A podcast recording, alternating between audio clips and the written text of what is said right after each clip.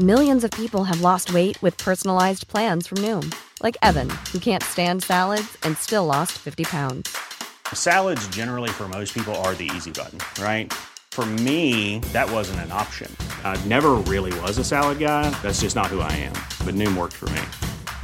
Get your personalized plan today at Noom.com. Real Noom user compensated to provide their story. In four weeks, the typical Noom user can expect to lose one to two pounds per week. Individual results may vary.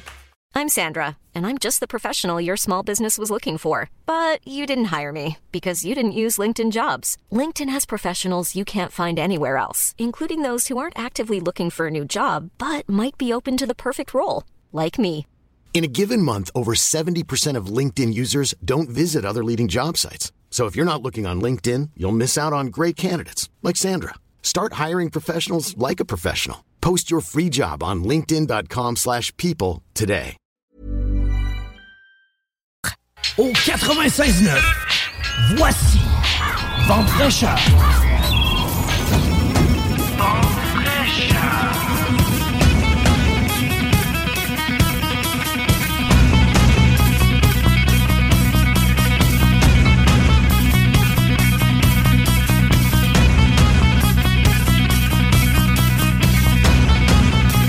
Allô, allô, la belle gang! Comment allez-vous? En ce dimanche 21 mai 2023? Bienvenue à l'émission Vente fraîcheur. Merci d'être là. Vous êtes de plus en plus nombreux à nous écouter et c'est fort apprécié. Aujourd'hui, ah, on s'en fout de la température, OK? On va parler des vraies affaires à la place. On va parler du testament. Euh, qui qui hérite, surtout quand on est conjoint de fait, hein? Oh, je pense qu'on va peut-être avoir des petites surprises. On va parler également de la schizophrénie. Oh, que ça, ça peut faire peur. On va en parler. On va recevoir la Société québécoise de la schizophrénie et des psychoses apparentées. On va parler à une intervenante psychosociale, mais on va également avoir l'honneur de parler à quelqu'un qui est atteint de la schizophrénie et on va voir c'est pas mal inspirant son affaire. Ensuite de ça, on va parler de l'alignement des dents. Est-ce que c'est une question esthétique ou fonctionnelle? Hmm, J'hésite encore, moi. Honnêtement, j'imagine que Roxane va nous dire qu'il y a un petit peu des deux, mais je sais pas, c'est pas moi la spécialiste, c'est pas moi l'experte hygiéniste dentaire, donc ça sera Roxane Dignard qui va nous éclairer à ce sujet-là. Et euh, vers la fin de l'émission, on va parler encore des relations hommes-femmes. Vous le savez, c'est un sujet oh, brûlant d'actualité à chaque semaine hein, pour tous ceux qui sont en couple et même ceux qui ne sont pas en couple. Ça peut les concerner également parce qu'on est en relation avec un paquet de monde dans une journée. hein. Donc, on va parler également des différences qui créent une attirance et on va jaser de ça avec euh, notre... Excusez, je manque de salive avec notre expert coach en intelligence genrée, Éric Lantier. Mais juste avant d'aller plus loin, ma belle gang, je vous invite, pendant que je vous fais jouer à l'avertissement, à prendre papier et crayon pour pouvoir prendre des notes au cas où cela vous intéresserait. Donc, vous avez quelques secondes pour aller vous chercher ça, tout en étant attentif à l'avertissement suivant. Avertissement. Cette émission a pour but de porter l'auditoire à réflexion. C'est pourquoi la direction de la station souhaite vous rappeler que chaque affirmation mérite réflexion. Il ne faut rien prendre comme vérité simplement parce que c'est dit car tout ceci demeure des théories ou la perception de chacun. Nous vous recommandons de garder un esprit critique ou sceptique sur ce que vous entendez ici comme ailleurs. Bonne écoute, bonne réflexion. Voici votre émission Vente fraîcheur. Et on commence tout en puissance avec Caroline Thériault du cabinet L. Bonjour Caroline. Bon matin Manon, bon matin tout le monde. Un bon matin sous la pluie ici à Lévis. Je ne sais pas ailleurs dans le monde, il y a sûrement quelque part où il fait beau soleil, mais ici c'est de la pluie et c'est bien correct comme ça. Pour parler du testament, on dirait que ça nous met un peu dans l'ambiance, hein? parce que quand il pleut, on dirait que c'est plus morbide, la température, le temps, aux alentours, c'est plus gris, c'est plus sombre. Fait que je trouve que notre sujet est approprié ce matin. C'est vraiment drôle que tu dises ça parce que moi, je suis à Bromont en ce moment. Je suis venue prendre des petites vacances euh, dans les cantons de l'Est et euh, je suis au bureau d'une de mes euh, amies qui, euh, sa fenêtre donne directement sur un cimetière. Oh et il my pleut. je suis devant un cimetière, on parle de testament. Le cadre est parfait. Vraiment. Vraiment, vraiment. On a le don de se mettre dans les thématiques sans même Oui. avoir réfléchi à tout ça avant de proposer nos sujets. Hein? Absolument, oui. Alors aujourd'hui, qu'est-ce que tu as de bon à nous dire concernant le testament? C'est un sujet, là, juste le mot, là. Hmm, on n'a pas envie de parler de ça. C'est tabou, Caroline. Oui, c'est tabou. Euh, les gens ne veulent pas payer pour faire ça. Ils comprennent pas vraiment la valeur. C'est pour ça qu'aujourd'hui, je veux en parler. Euh, dans mon rôle de conseillère financière, c'est pas moi qui va euh, détailler toutes les informations que je vais vous donner aujourd'hui. Je me fie beaucoup à un site. Je me réfère, dans le fond, au site Éducalois sur les choses que je vais vous raconter aujourd'hui. Euh, parce que moi, mon rôle en tant que conseillère, c'est vraiment d'aviser mon client, de lui dire, ben voici ce qui va se passer si tu fais pas de testament. Euh, mais après ça, c'est vraiment le notaire qui peut donner toutes les informations. Donc, je vais rester en surface, bien entendu, mais je vais pouvoir nommer des choses qui vont sûrement allumer des lumières aux gens parce qu'il y a différents types de testaments, il y a différentes façons d'être euh, euh, assuré que ce qu'on veut remettre à, notre, à nos bénéficiaires ben, soit vraiment fait dans, la, dans la loi. Puis, on va regarder tout ça. Puis aussi, de plus en plus, les gens sont conjoints de fait, ils ne se marient plus. Donc, qu'est-ce qui se passe si on est conjoint de fait? Ça fait 5 ans, 20 ans, 30 ans qu'on est ensemble, on n'est pas mariés et je meurs. Mon conjoint, est-ce qu'il va hériter de quelque chose ou pas? Fait que c'est vraiment euh, des informations qui sont pertinentes, qui vont être intéressantes pour les gens à l'écoute. Oh, que je te laisse aller là-dessus, ma belle. je commence avec la base. C'est quoi un testament? à quoi ça sert? C'est un bout de papier. C'est un bout de papier, tu as raison. C'est un document hein, qu'on va écrire euh, et dans lesquels on va exprimer nos volontés, nos dernières volontés. Fait qu'est-ce qu'on veut qui se passe après notre décès? À qui qu'on veut léguer nos choses? Qu'est-ce qu'on va nommer dans le testament? Ben, ça va être qui nos héritiers? Puis les héritiers, là, ça peut être hérité de quoi, tu sais? Euh, ça peut être des, des biens matériels, de l'argent, euh, d'une entreprise, ça peut être même euh, de la vaisselle, euh, des vêtements, comprenez-vous, là, ça peut aller loin dans ce qu'on peut nommer parce que chaque personne a des objets ou des, des objets de valeur qui veut donner à une personne précise, ben c'est là qu'il faut le marquer. C'est dans ce document-là qu'on va venir le noter. On va marquer aussi dans le testament comment on veut que ce soit distribué entre nos héritiers. Hein? Est-ce qu'on veut que ce soit tous mes vêtements à ma soeur une telle, puis tous les bijoux à une autre, ou on veut que chacune ait moitié-moitié? Ça va jusque-là, comprenez-vous? Ensuite de ça, ça va être qui le liquidateur? Le liquidateur, je vais vous en reparler un petit peu plus tard, il sert à quoi? Il fait quoi, lui? C'est quoi son mandat? Puis aussi, une chose très importante, qui s'occupera de vos enfants? Moi, là, j'ai fait mon testament, puis la notaire, elle me disait, Caroline, si tu décèdes puis tu veux qu'il s'occupe des enfants, bien, bien entendu, le papa. OK, mais si le papa décède avec toi dans l'avion ou dans le transport en commun ou sur la route, qui tu veux? Ah, ben là, leur tante. OK, mais si la tante veut pas ou est morte elle aussi, qui tu veux? Ah ben là, ça t'amène des questions là, tellement puissantes à te poser, là, à regarder autour de toi c'est qui ma famille, c'est avec qui j'ai envie que mes enfants soient élevés? Ça t'amène des réflexions vraiment importantes. Puis c'est important de se poser ces questions-là. Ben oui, puis là, Caroline, moi, j'accroche parce qu'elle t'a demandé euh, si. Elle, te dit si jamais la personne ne veut pas. Mais moi, dans ma tête, on en parle avec la personne avant même de mettre son nom.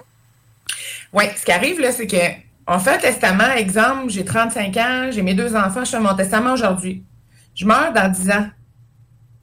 La personne que j'avais nommée là, est peut-être rendue dans des situations différentes, a peut-être euh, décidé de changer de pays, a peut-être décidé euh, que pour elle, les enfants, c'est terminé, elle ne veut plus prendre charge, euh, est peut-être rendue quadraplégique à cause d'un accident. Il y a plein de facteurs qui peuvent arriver, puis que ça ne tienne plus. Là.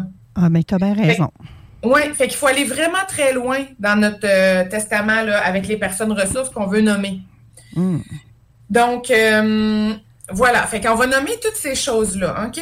Puis qu'est-ce qu'il hum, faut faire quand on est euh, prêt à faire un testament? Bien, la première chose, il faut avoir 18 ans, hein, bien entendu. On peut faire un testament plus jeune, ce que j'ai lu, mais euh, il faut que ça soit vraiment euh, émancipé par le tribunal. Donc, euh, c'est plus complexe. Euh, j'ai une question qui était posée sur le site d'Éducalois qui disait Mon conjoint et moi pouvons-nous faire un seul testament pour les deux? Ben, c'est non la réponse. On ne peut pas faire ça. C'est chacun son testament. OK? Hmm. Euh, qu'est-ce que ça contient, le testament? Ben, comme je vous parlais, c'est nommer le responsable du règlement de succession, fait qu'on appelle ça le liquidateur. Qu'est-ce qu'on peut faire aussi, c'est on peut prévoir que ce liquidateur-là va être rémunéré parce que vous allez comprendre que c'est vraiment un rôle important. Euh, et ça peut prendre beaucoup de temps à cette personne-là à mettre le dossier, mettre son nez dans notre dossier quand on décède. Fait qu'on peut lui donner une somme euh, pour l'aider à, traverser ce, ce bout-là. Euh, nommer un tuteur à notre enfant mineur, on a beaucoup de choses qu'on peut faire, OK?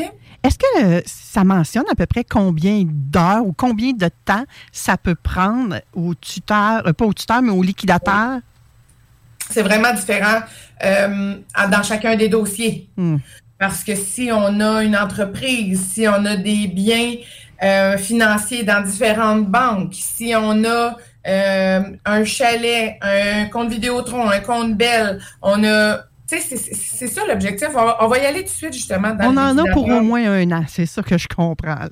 Bien, pas nécessairement. Ça dépend. Si le testament est bien fait, puis le liquidateur sait directement où ça s'en va, après ça, bien, ça reste aussi la charge des institutions financières, des compagnies d'assurance, je vois des successions qui se règlent très, très rapidement. Un, deux mois, tout est fait. Puis j'en vois qu'après deux ans, c'est pas réglé encore. Oui, mais en même temps, on a tous euh, des impôts à faire. Donc, euh, tu sais, si, ça vient d'être la période d'impôt, il faut finir l'année. Moi, c'est pour ça, dans ma tête, moi, je t'embarque pour un an, mais tu as tout à fait raison, ça dépend. faut être ça dépend, c'est ça. Mais je vous nomme euh, justement le liquidateur, c'est quoi? Euh, c'est un exécuteur testamentaire. On disait ça dans le temps, c'était comme ça que c'était appelé, puis maintenant c'est rendu, on appelle ça un liquidateur.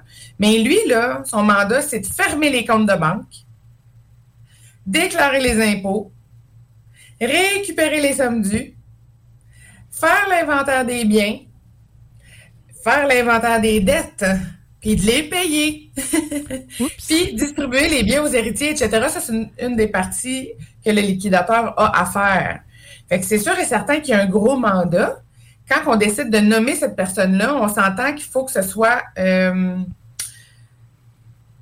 est-ce que tu m'entends toujours, Manon? Oui, oui, oui. OK, parfait. Il faut que ce soit une personne qui est... Euh, de confiance.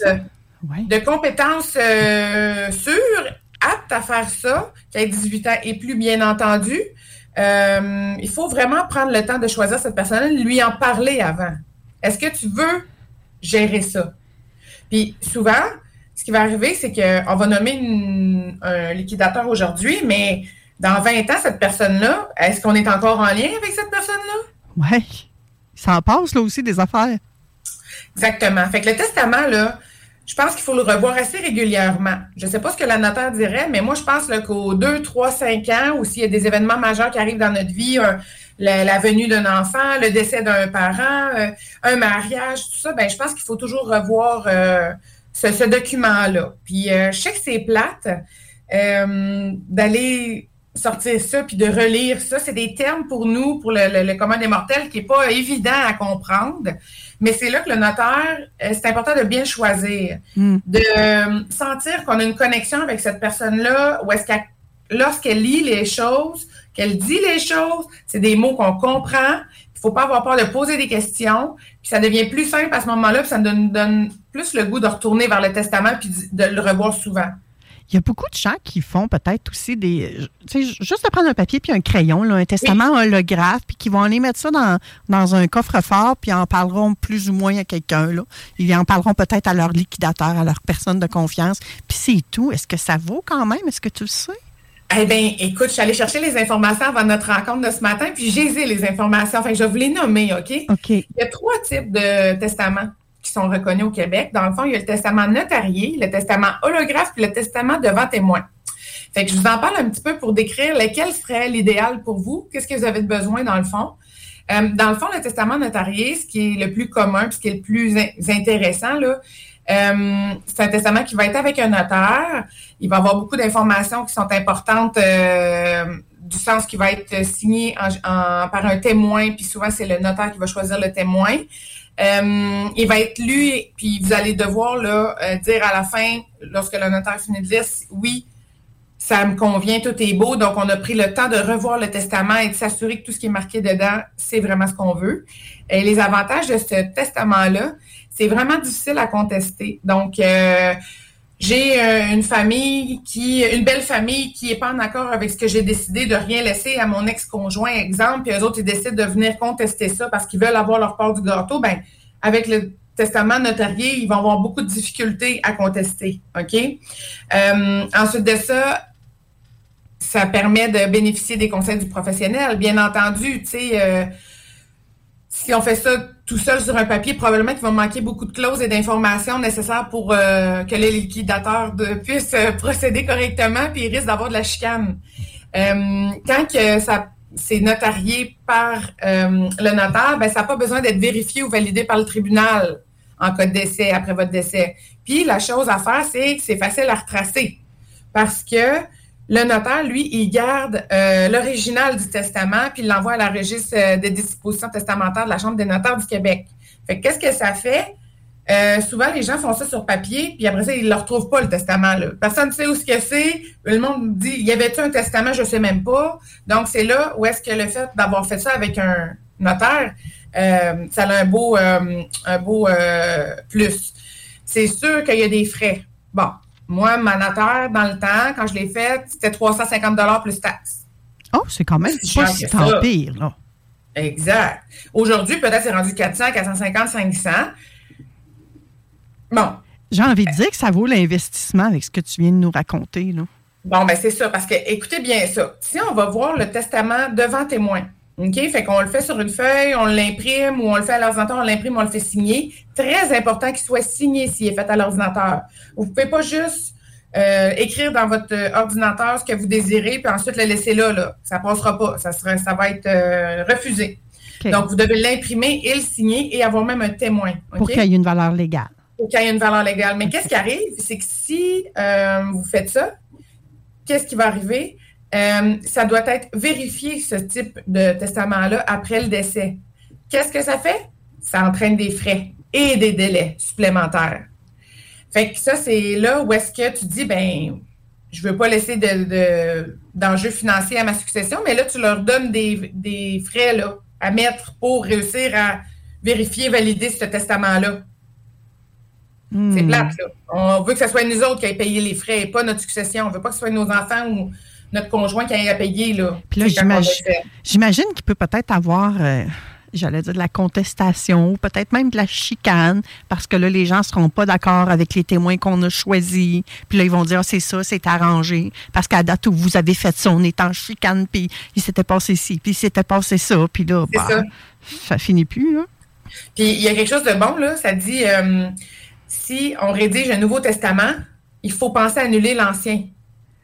Ça, c'est le rôle du notaire. Quand on fait affaire avec un notaire, il y a plein de petites clauses comme ça qu'on ne penserait pas, nous, en tant que personne qui veut faire un testament sur une feuille. Là. Mais si on n'annule pas l'ancien, puis que la personne trouve l'ancien, puis qu'il n'y avait pas les mêmes. Euh, fait que je fais un testament devant témoin en 2000, en 2000 par exemple. J'en ai fait un devant témoin, puis je décide d'en refaire un autre pendant la pandémie en 2022, admettons.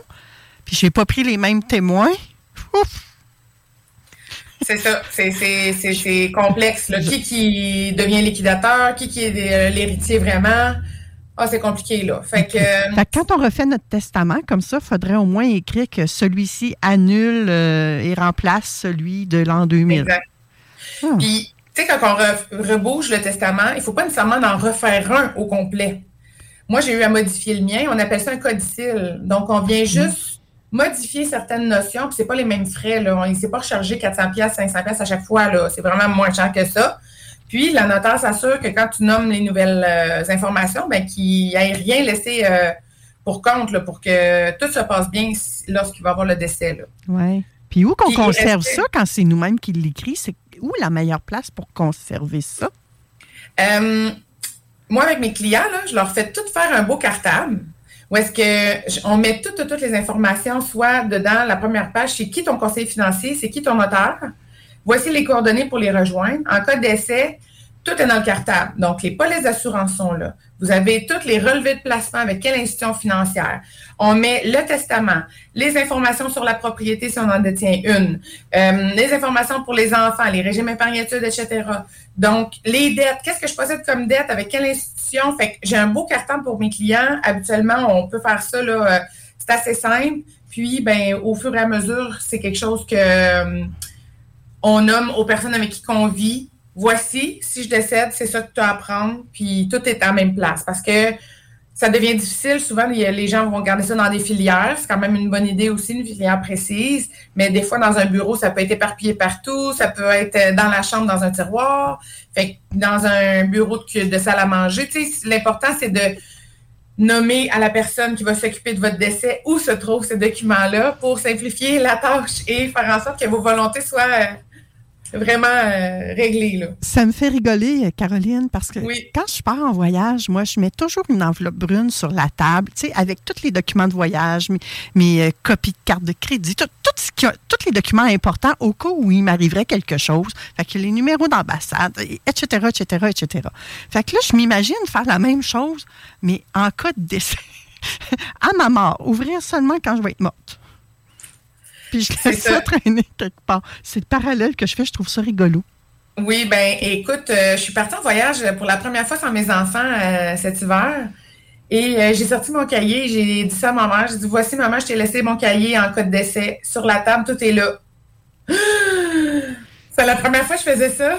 ça m'a. ça fait un pincement, hein? Un pincement, ma mère aussi, mais en même temps, elle dit Parfait, ma fille, tu sais il t'arrivera rien, mais au cas, je sais que ça sera pas compliqué pour moi là, de d'arranger ça si, ça serait le cas. Fait que, euh, mais je trouve ton idée tellement géniale, fabuleuse. Oui, ça fait le petit mais wow! Ouais. Puis, euh, dans le fond, euh, j'avais le goût de, justement, il y avait un autre, un autre testament, testament oui. finir dans trois types. Là. Ça s'appelle un testament holographe. C'est un testament entièrement écrit, signé par vous-même, dans le fond. Puis, il y a deux condition que ça doit respecter, c'est être écrit à la main, sans ordinateur ou autre moyen technique, et euh, porter votre signature. C'est tout. Mais ce type de testament ne nécessite aucun témoin. Il est recommandé, comme ils disent, de préciser à vos proches où est-ce que vous le gardez, un endroit sûr euh, généralement.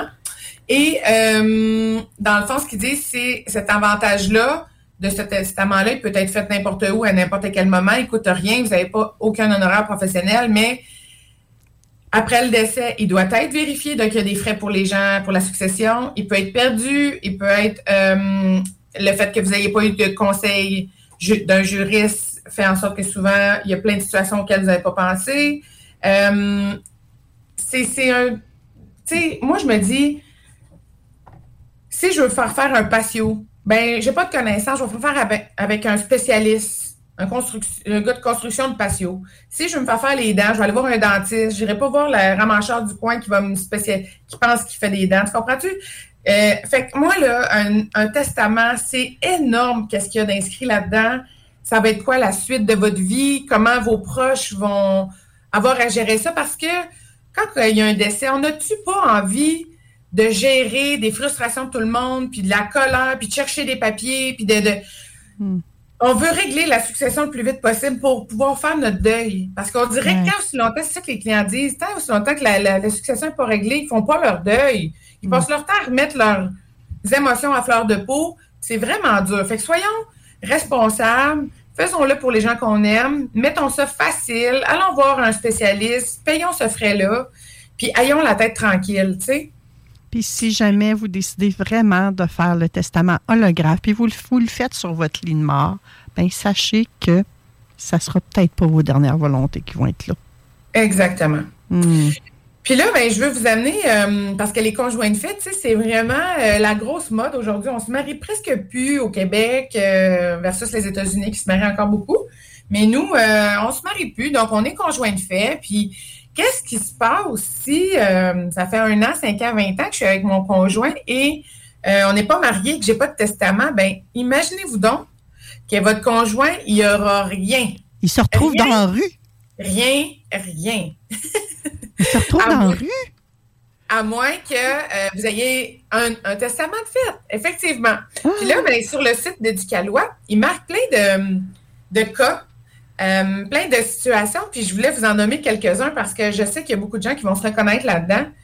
Puis je trouve ça super intéressant. Fait qu'ils disent voici ce qui se passe si j'ai un conjoint avec qui je suis mariée ou uni civilement et que j'ai des enfants. Comment ça va se passer? Bien, votre conjoint, si vous n'avez pas de testament, bien entendu, va avoir un tiers de vos actifs et les enfants, en part égale, deux tiers. Ça, c'est sans testament. Exactement. Sans testament, votre conjoint va avoir juste un tiers de vos actifs. Fait que si vous avez une maison, un chalet, un bateau, ben les enfants se retrouvent avec le deux tiers de ça. Ben, ça peut être cool, mais ça peut ne pas l'être aussi. Exactement. Dans chaque situation, ça va être différent. Mais comprenez-vous, là, que si c'est un. Le père des enfants, c'est correct. On est mariés ensemble, puis que les enfants bénéficient, mais comment ils font pour gérer ça, les enfants mineurs, de se ramasser avec une propriété? Ça devient complexe, là.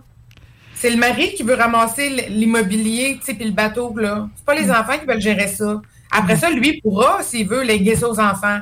En tout cas, de ma logique à moi, vous comprenez? Ben oui. Si vous avez un conjoint avec qui vous n'êtes pas marié, mais que vous avez des enfants ensemble, c'est vos enfants qui vont tout hériter. Les chanceux. Oui! Mais si ça fait 15 ans avec, votre conjoint, puis vous l'aimez fort, fort, fort, là, puis que vous voulez que ce soit lui qui hérite, là, ben non! Ça ne sera pas lui qui va hériter, ça va être vos enfants. Imaginez comment il va se sentir. Perdre la maison. Les enfants peuvent dire non, nous, on ne te laisse pas vivre dans la maison. Comprenez-vous, là? C'est terrible, terrible, terrible. Si les enfants sont majeurs et qu'il y a une bonne entente, chose présumée que ça ne se passera pas de même. Je ne suis pas notaire, j'ai pas réglé de succession dans les bureaux, mais une chose est sûre, c'est que des histoires d'horreur, il y en a une puis un autre. Quand l'argent est mêlé dans un dossier, aussitôt qu'il y a de l'argent, je vous le dis, les gens deviennent fous. Puis probablement que même moi, dans certaines situations, je pourrais devenir folle aussi. Comprenez-vous? Parce que on a des sentiments, on a des émotions reliées à des objets, à des euh, une propriété de la, de la, famille, tout ça, tu sais. Euh, un veut la garder, mais l'autre frère, ben lui, voudrait la revendre. Ça devient complexe, tout ça, tu sais. Et je veux dire, fait que c'est normal à un moment donné, l'argent, les émotions de vivre des, des enjeux. Fait que si c'est pas clair dans un testament, là, ça peut dissocier des familles complètement. Hein? On en voit beaucoup de ça, on entend beaucoup de ça. C'est vrai. Un autre point, si j'ai un conjoint avec qui je suis mariée, j'ai des enfants, j'ai des parents. Euh, non, j'ai, excusez, j'ai des parents, mais j'ai pas d'enfants. Je suis mariée, j'ai pas d'enfants. Mais j'ai des parents encore. Ben, notre conjoint aurait deux tiers de notre patrimoine, puis les parents, un tiers. OK, mais là, si vous êtes marié, il y a un, un, contrat de mariage. Il y a un contrat de mariage, mais le contrat de mariage, ça se peut qu'il n'ait pas été nommé ça lors du contrat de mariage il est marqué dans le édicalois, justement, que c'est important de faire quand même un testament malgré le contrat de mariage. OK. OK? Euh, si vous êtes un conjoint avec qui vous êtes marié, mais vous avez plus de parents et plus d'enfants, qui qui va hériter? La société. Hein? Deux tiers. OK. Mais vos frères et sœurs en proportion égale. Ah bon? je suis mariée, j'ai pas d'enfants, j'ai pas de parents, mais je veux que tout aille à mon conjoint. mes frères et sœurs, ça se peut que ça fasse 10 ans que je leur parle plus. J'ai pas envie qu'ils aient accès à mes biens, là. Ben, crime. Si je meurs et j'ai pas de testament, c'est ça qui va arriver. Votre mari va être obligé de se battre avec eux autres, avec votre famille? Ça n'a pas de bon sens. Non! Puis ça, des exemples comme ça, là, je pourrais vous en nommer toute la journée. Il y a plein, plein de. de je vois l'heure passer, j'en jaserai toute la journée. Je vous invite à aller voir Éducalois. C'est vraiment un site super intéressant. Ça parle autant de famille, couple, séparation, divorce, décès, testament, euh, du travail. Même vous avez des informations sur les salaires, rémunération, bien-être au travail. Il y a vraiment plein de choses intéressantes sur ce site-là qui peuvent euh, vous éduquer facilement. C'est bien écrit, c'est simple à comprendre. Puis euh, voilà. Et puis là, on, a pas, on aurait pu parler de bien d'autres affaires parce que là, il y a toutes les histoires d'assurance-vie qui rentrent là-dedans aussi, hein? Absolument. Les assurances-vie, maladies graves, avec remboursement des primes, il y a toutes sortes d'affaires. Oh, à qui ça va? Ça va-tu vraiment à ceux qu'on a mis sur la police ou ça va à ceux qu'on a mis dans, dans le testament? Puis, oh, oh my God. Caroline, que c'était intéressant. Sérieusement, on est mal informé, je crois, sur ces sujets-là parce qu'on a peur. Et il y a une croyance populaire. Hein, je ne sais pas pourquoi c'est comme ça, mais c'est comme ça. C'est ancré, en tout cas, dans la tête des Québécois. On fait notre testament, c'est parce qu'on va mourir. C'est ça. notre heure est arrivée. Mais c'est tellement pas ça. Si, si, on le voyait différemment plutôt, là, si on se disait, oui. je veux être bien organisé, je veux que ma famille puisse vivre un deuil simple, plus facile, laisser de la légèreté puis des bons souvenirs au lieu de qu'ils passent un an à se battre. Tu sais, c'est ça qu'on veut leur laisser dans le fond. Fait que le testament, c'est comme on s'outille pour donner du, de la simplicité à notre famille par la suite. C'est plus ça qu'il faut penser, réfléchir quand on fait ça. Oui, puis de oser en parler également à, aux gens qui sont impliqués. Hein. Je sais que c'est désagréable, mais rien de mieux que la communication pour bien s'entendre. Aujourd'hui, je vous invite juste à réfléchir qui vous nommeriez comme liquidateur? Commencez par trouver cette personne-là dans votre tête, puis après ça, commencez vos démarches pour aller trouver un bon notaire.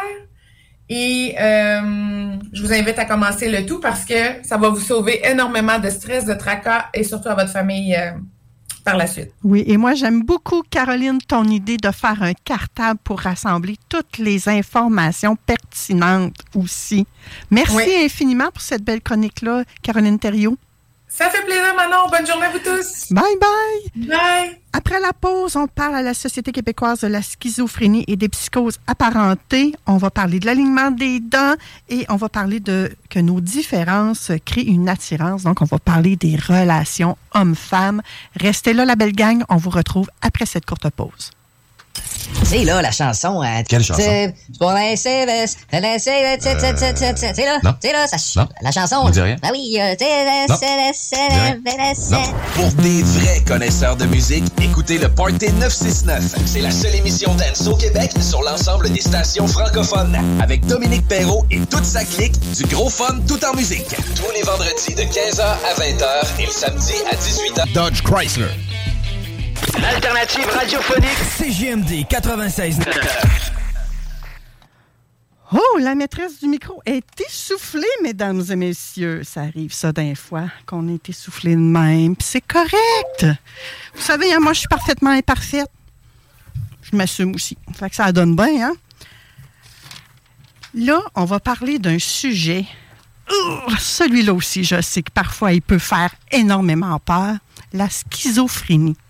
Et pour en parler aujourd'hui, rien de mieux que de recevoir des experts dans le domaine, des gens qui œuvrent auprès des gens qui sont atteints de la schizophrénie. Entre autres, Amélie Clément, qui est intervenante psychosociale à la Société québécoise de la schizophrénie et des psychoses apparentées. Bonjour, Amélie. Bonjour. On t'entend super bien, c'est génial. Et super. quelqu'un de vraiment très impliqué, puis il va pouvoir nous raconter son histoire. Bonjour, Simon. Bonjour. On t'entend très bien également, toi aussi. C'est une première radio euh, pour mes deux acolytes aujourd'hui. Je suis très contente de vous recevoir à l'émission Vente fraîcheur. C'est un honneur pour moi. Merci d'avoir accepté l'invitation et surtout d'accepter de démystifier la schizophrénie auprès de nos auditeurs. Parce que même si on n'a pas quelqu'un qui est atteint de la schizophrénie dans notre entourage proche, dis-je bien, c'est possible qu'on rencontre des gens sur la rue qui sont atteints de la schizophrénie et qu'on ne sache pas comment interagir avec eux ou avec elles. Donc, euh, on va vous aider à tout démystifier ça. on espère que cette entrevue-là va vous aider et que vous allez l'apprécier vraiment. Donc, euh, on commence avec Amélie. Amélie, c'est quoi la schizophrénie?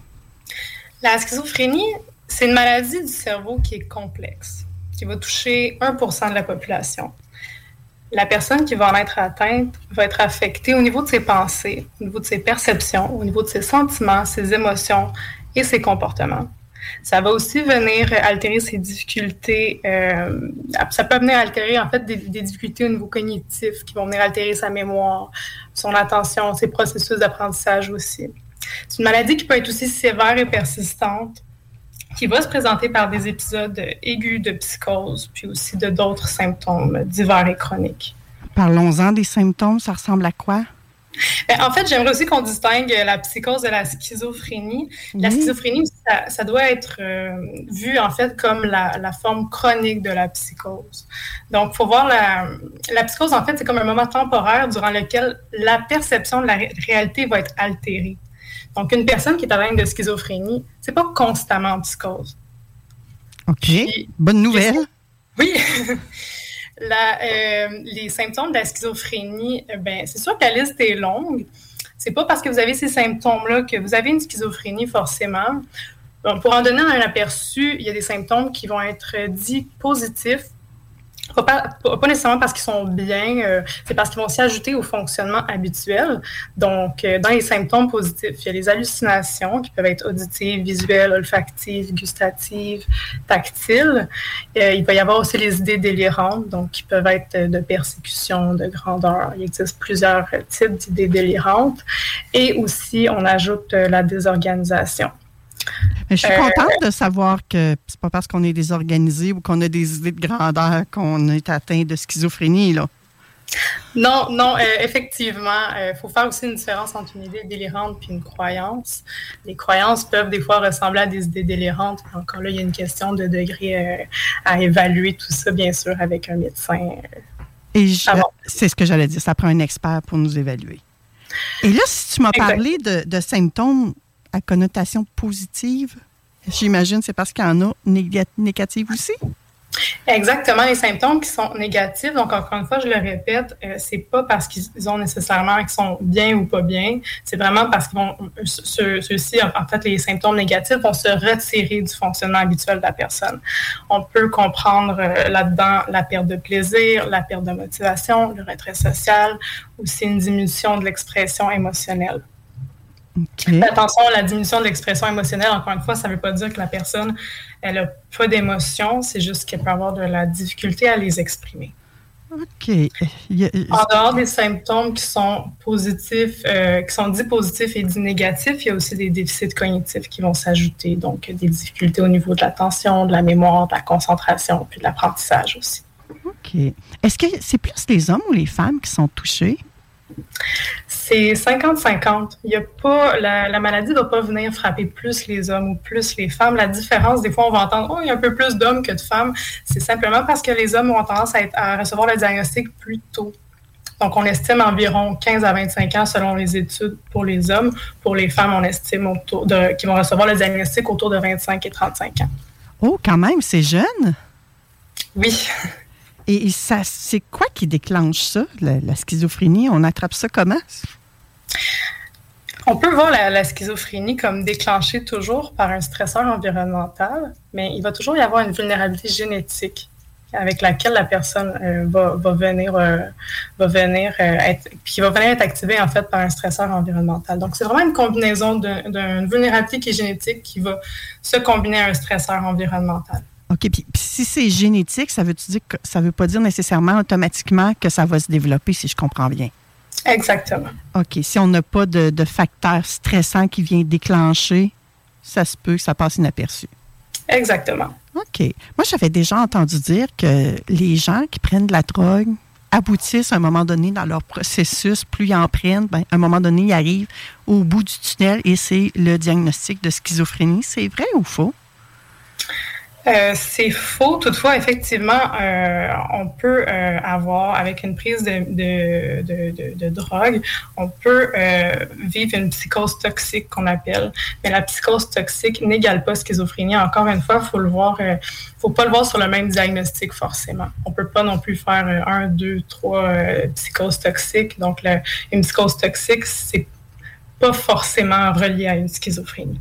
OK. C'est sûr qu'on pourrait parler du processus qui serait intéressant de connaître aussi comment on fait pour en venir qu'à savoir que c'est ça le diagnostic, parce qu'il y a quand même 1% de la population qui, qui ont ce diagnostic-là. Mais est-ce qu'on pourrait plutôt s'attarder? Est-ce qu'il y a des traitements? Oui, les traitements sont, euh, sont multiples, sont souvent complémentaires, en fait d'emblée générale, euh, je, tiens à mentionner que la maladie, plus elle est prise en charge précocement dans le processus, le mieux c'est. Euh, pour revenir au traitement, euh, d'abord, ils sont pharmacologiques, donc on pense à la prise de médication.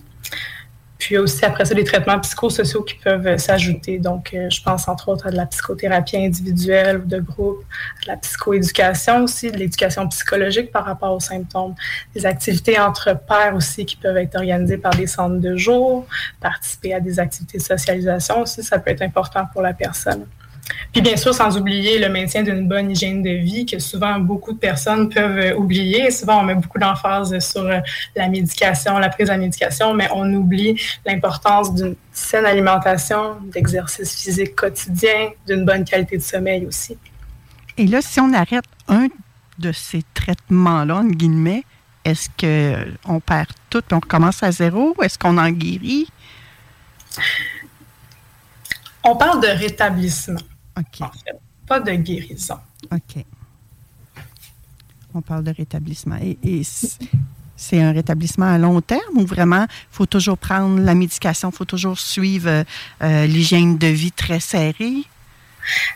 Bien, c'est sûr que la médication doit être prise sur le long terme. Euh, on doit, on est en établissement toute notre vie, en fait. Oh là là là là là. C'est un peu comme, écoute, je ne sais pas si mon parallèle est bon, là, un alcoolique, par exemple. C'est au jour le jour? C'est au jour le jour. Euh, c'est sûr, sûr que je rajouterais vraiment que l'hygiène de vie doit être vraiment maintenue tout au long de la vie de, la personne. Puis, euh, mon collègue Simon pourra d'ailleurs parler euh, amplement de, son propre rétablissement. Puis, je pense que je vais le laisser aller de l'avant pour bien définir le rétablissement, que, en fait, que que ça a été pour lui. Mais dans ma définition à moi, il n'y a jamais de post-rétablissement. On est en rétablissement, puis euh, c'est à vie, en fait. OK. Simon, tu es toujours là? Oui, je suis là. Simon, comment ça a commencé, toi? Euh, ben, moi, j'étais étudiant à l'université, euh, j'avais 25 ans, j'étais avec des amis, des, des colocs, tout ça. Puis, ben, je me posais beaucoup de questions à ce moment-là pour mon avenir.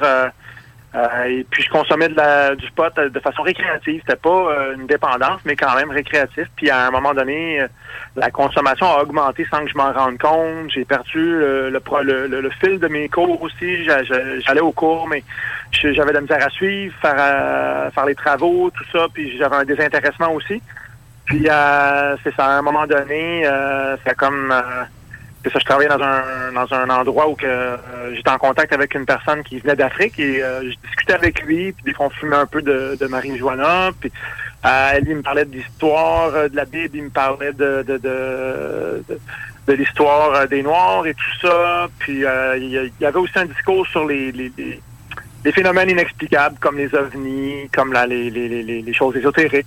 Et euh, à son contact, j'ai eu comme euh, un, déclic, si on veut, là, ben, ben, un déclic pas dans le bon sens. J'ai comme commencé à croire à des à des histoires, à m'inventer des scénarios.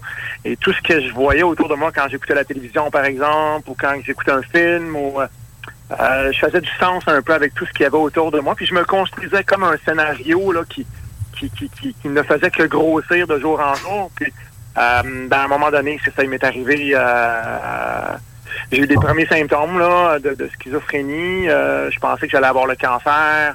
J'ai commencé à m'intéresser au bouddhisme. C'était tout mélangé. Là. C'est, vraiment une histoire qu'on a de la misère à suivre parce que c'est ça arrive en même temps. Puis c'est ça, euh, j'ai, euh, j'ai, déménagé dans une petite chambre suite à, un, conflit avec un coloc. Et puis j'ai abandonné mes études, j'ai perdu mon travail. Et là, je me suis retrouvé dans une petite chambre un peu isolée, avec mes symptômes, à pas trop savoir ce qui se passe. Et euh, le premier réflexe que j'ai eu, c'est de commencer à faire des cours de tai chi pour me m'aider. Et euh, ça m'a rétabli pendant un certain temps. Ça m'a maintenu euh, en, forme, si on veut, mais quand les événements du 11 septembre 2001 sont arrivés, ben là, j'étais fragile.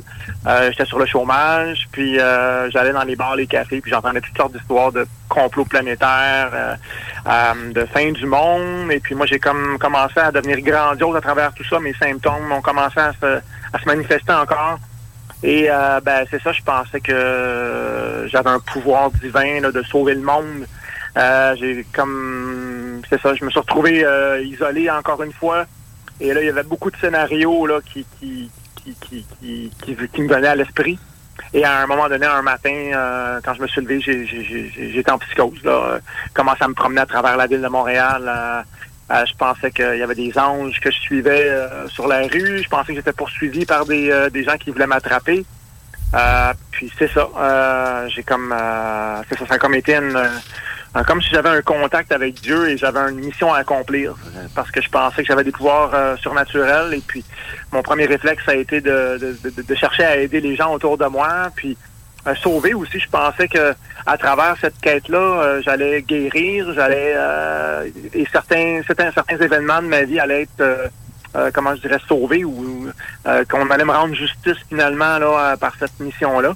Donc j'étais dur à rejoindre à ce moment-là. Ça a duré les, les- j'ai eu trois psychoses et cette maladie-là m'a duré environ un an, un an et demi en tout. Et c'est ça. Après ça, il y a eu le- le- le- l'hôpital. euh, ben, j'ai eu trois hospitalisations. Puis euh, après ça, ça a été la clinique externe, euh, le suivi et tout ça. Et euh, c'est toute une autre euh, histoire. Après ça, le rétablissement, là, comment ça s'est passé. Mais bref, mon, mon, mon, mon- mes scénarios, euh, mes, ma maladie, c'est de cette façon-là qu'elle s'est manifestée. Puis ben, j'étais vulnérable. Puis je devais avoir des prédispositions génétiques, la consommation de potes aussi et le, le, le stress ambiant également. Tout ça euh, co- euh, a aidé à, à amener à la maladie, si on veut. Qu'est-ce qui a fait une journée, Simon, que tu as dit que, que tu avais besoin d'aide? Est-ce que ça vient de toi ou de quelqu'un à l'externe? Ah, je m'excuse, j'ai mal compris. Qu'est-ce qui a fait que tu es allé chercher de l'aide? Euh, ben bon, euh, je connaissais déjà un peu euh, la pleine conscience. Euh, je travaillais sur moi déjà en partant. Là, j'étais, euh, je m'intéressais au bouddhisme beaucoup et euh, j'avais comme un- quand même une certaine euh, lucidité. Je me, je me voyais aller un peu au début. Et euh, bon, j'ai, j'ai, décidé à prendre des, euh, des cours de tai chi. Ça, ça a été une première, euh, une première, euh, une première action là pour me rétablir. Mais l'aide n'est pas venue nécessairement. Là. Moi, ce qui est arrivé, c'est que j'étais au complexe des jardins ici à Montréal. Puis, euh, c'est ça, il y un gros, gros, gros scénario dans ma tête. Ça faisait deux semaines que je me promenais. J'avais de la misère à m'alimenter. euh, je, me, je, me, je me lavais pas. Euh, j'étais dans la rue, vraiment. là. Et puis, arrivé au complexe du jardin, j'ai pris un drapeau au centre. Puis, euh, un gros drapeau que j'ai euh, déposé dans un commerce. Et par la suite, j'ai continué à marcher. Et là, il y a un gardien de sécurité qui m'a emmené dans un local pour euh, voir qu'est-ce qui se passait. Puis il a bien vu que j'étais agité et tout ça. Et comme de comme par hasard, il y avait deux personnes qui étaient dans le commerce où j'étais posé le drapeau qui ont vu que j'étais en train de vivre une psychose. C'est deux personnes qui travaillaient dans le milieu. Et ils sont venus me, me- me voir euh, dans le local où j'étais euh, installé. Et ils m'ont fait parler. Ils ont essayé de trouver mon numéro de téléphone, mon identité, tout ça. Puis à un moment donné, je leur ai fait confiance. Je leur ai donné mon numéro de téléphone, mon identité. Et elles m'ont dit, on va t'amener à l'hôpital euh, en ambulance. Euh, fait que là, moi, je me croyais pas malade. Je- pour moi, c'était la suite des choses.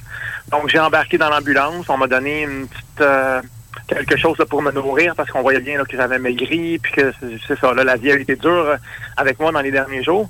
Et là, je me suis retrouvé euh, à l'hôpital Maisonneuve-Rosemont, dans la clinique euh, externe. Puis ça a été, ouais, ça a été, j'étais très, très, très malade là. Euh, La, la- la- discussion avec le, le psychiatre a été euh, intense. Euh, J'étais à la fois très symptomatique. J'avais des scénarios dans ma tête et en même temps, pour moi, la, la, la clinique externe, c'était pas un hôpital. Je pensais que j'étais arrivé au paradis. Euh, et puis là, on me transférait à l'hôpital Jean Talon. J'ai passé une semaine en observation à l'urgence. Et là, je me suis comme raisonné, je me suis calmé. Je voulais pas qu'on m'enferme. Et puis, je suis sorti après une semaine et demie de là, euh, sans médication. Et puis, euh, une semaine et demie plus tard, je suis retombé en psychose. Et puis euh, là, j'ai été hospitalisé pendant deux mois à l'hôpital Jean Talon. Puis euh, là, ça a été vraiment, ça, ça a été très dur. Là. Je suis allé à l'étage psychiatrique. Euh, et là, c'est ça, là, on est, on est retenu contre euh, nous, on ne peut pas sortir, euh, on, a on prend de médication, on rencontre des gens qui sont malades comme nous, donc c'est un, c'est un moment très difficile. Et puis, euh, c'est comme ça que j'ai eu des soins finalement. OK. Donc, le paradis où tu arrivais s'est avéré pas être tout à fait paradisiaque comme tu le souhaitais. Non, c'est ça. euh, et même quand j'étais sur l'unité de soins à l'hôpital Jean Talon, je, je- je ne, je ne me voyais pas malade. euh, je me dis- j'étais choqué d'être retenu contre mon gré. Je me, je me suis mis en colère une couple de fois. Au téléphone, j'ai parlé avec ma mère pour pour qu'elle me fasse sortir de là. Euh, je voulais couper les liens avec ma famille parce qu'ils ne voulaient pas me laisser sortir. Euh, c'était, euh, c'est ça. Puis en même temps, il y avait mille et un scénarios qui m'appelaient à l'extérieur parce que j'avais une mission à accomplir. Il y avait des choses qui devaient arriver. Et moi, si j'étais retenu à l'intérieur, ces choses-là pouvaient pas arriver. Donc, j'étais vraiment, euh, comment je dirais, j'étais vraiment confronté, si on veut. Oui, je comprends. Et maintenant, ça se passe comment pour toi? Ben moi, euh, ça va très bien là. Euh, Depuis, euh, je dirais depuis 2007, ma maladie c'est c'est arrivé en 2002-2003. Euh, Ça a quand même pris cinq ans avant que tu puisses te rétablir. Je ne sais pas si c'est le bon terme. il y a eu un rétablissement progressif. Euh, J'ai commencé par par un, à, la- à ma dernière sortie de l'hôpital, j'ai eu un cinq mois vraiment où je suis resté isolé. euh, euh, je m'occupais à lire, j'écoutais la télévision, j'étais vraiment perdu. J'essayais de faire le, le bilan de ce qui venait d'arriver, j'essayais de comprendre. Puis à un moment donné, je me suis rendu compte, bon, t'es vraiment tout seul dans ton coin, il faut vraiment que tu bouges. Et puis j'ai contacté un ami qui animait un atelier d'écriture et puis euh, j'ai commencé à, aller une fois semaine dans cet atelier-là. Et dans cet atelier-là, c'était tous des gens qui avaient une fragilité en santé mentale, soit une maladie mentale ou quelque chose qui se rapproche de ça. Et puis euh, pendant cet atelier-là, ben, j'apprenais à connaître ces gens-là. On écrivait, on partageait ce qu'on écrivait. Et c'était vraiment une belle, euh, une belle chimie dans, dans le groupe. Et après l'atelier, on allait soit prendre un café ou une bière, puis on apprenait à se connaître. Puis j'apprenais à, à entendre parler de la maladie, mais en des mots très doux, euh, comme maladie de l'âme, euh, comme euh, bref, c'était très très. euh, ça m'a permis de, de m'acclimater, si on veut, à ma situation. Et puis par la suite, à un moment donné, ben euh, ma, ma mère a rencontré une journaliste euh, qui, qui avait un programme de réinsertion sociale et ma mère était euh, très euh, elle est partie à pleurer quand elle l'a rencontré. Elle a dit j'ai mon fils qui est à la maison, qui, qui, qui, ne sait pas quoi faire, il a la maladie. et là, cette journaliste-là, Sophie, m'a invité à joindre le Déclic, qui est un, organisme de réinsertion sociale. Et là, j'ai rejoint le. Ben, ça, ça a été toute une étape. Là. Moi, je ne voulais pas au début. Mais euh, ce qui m'a euh, qui m'a influencé à accepter, c'est que c'était de la création. Euh, c'était des constructions de films sur la santé mentale.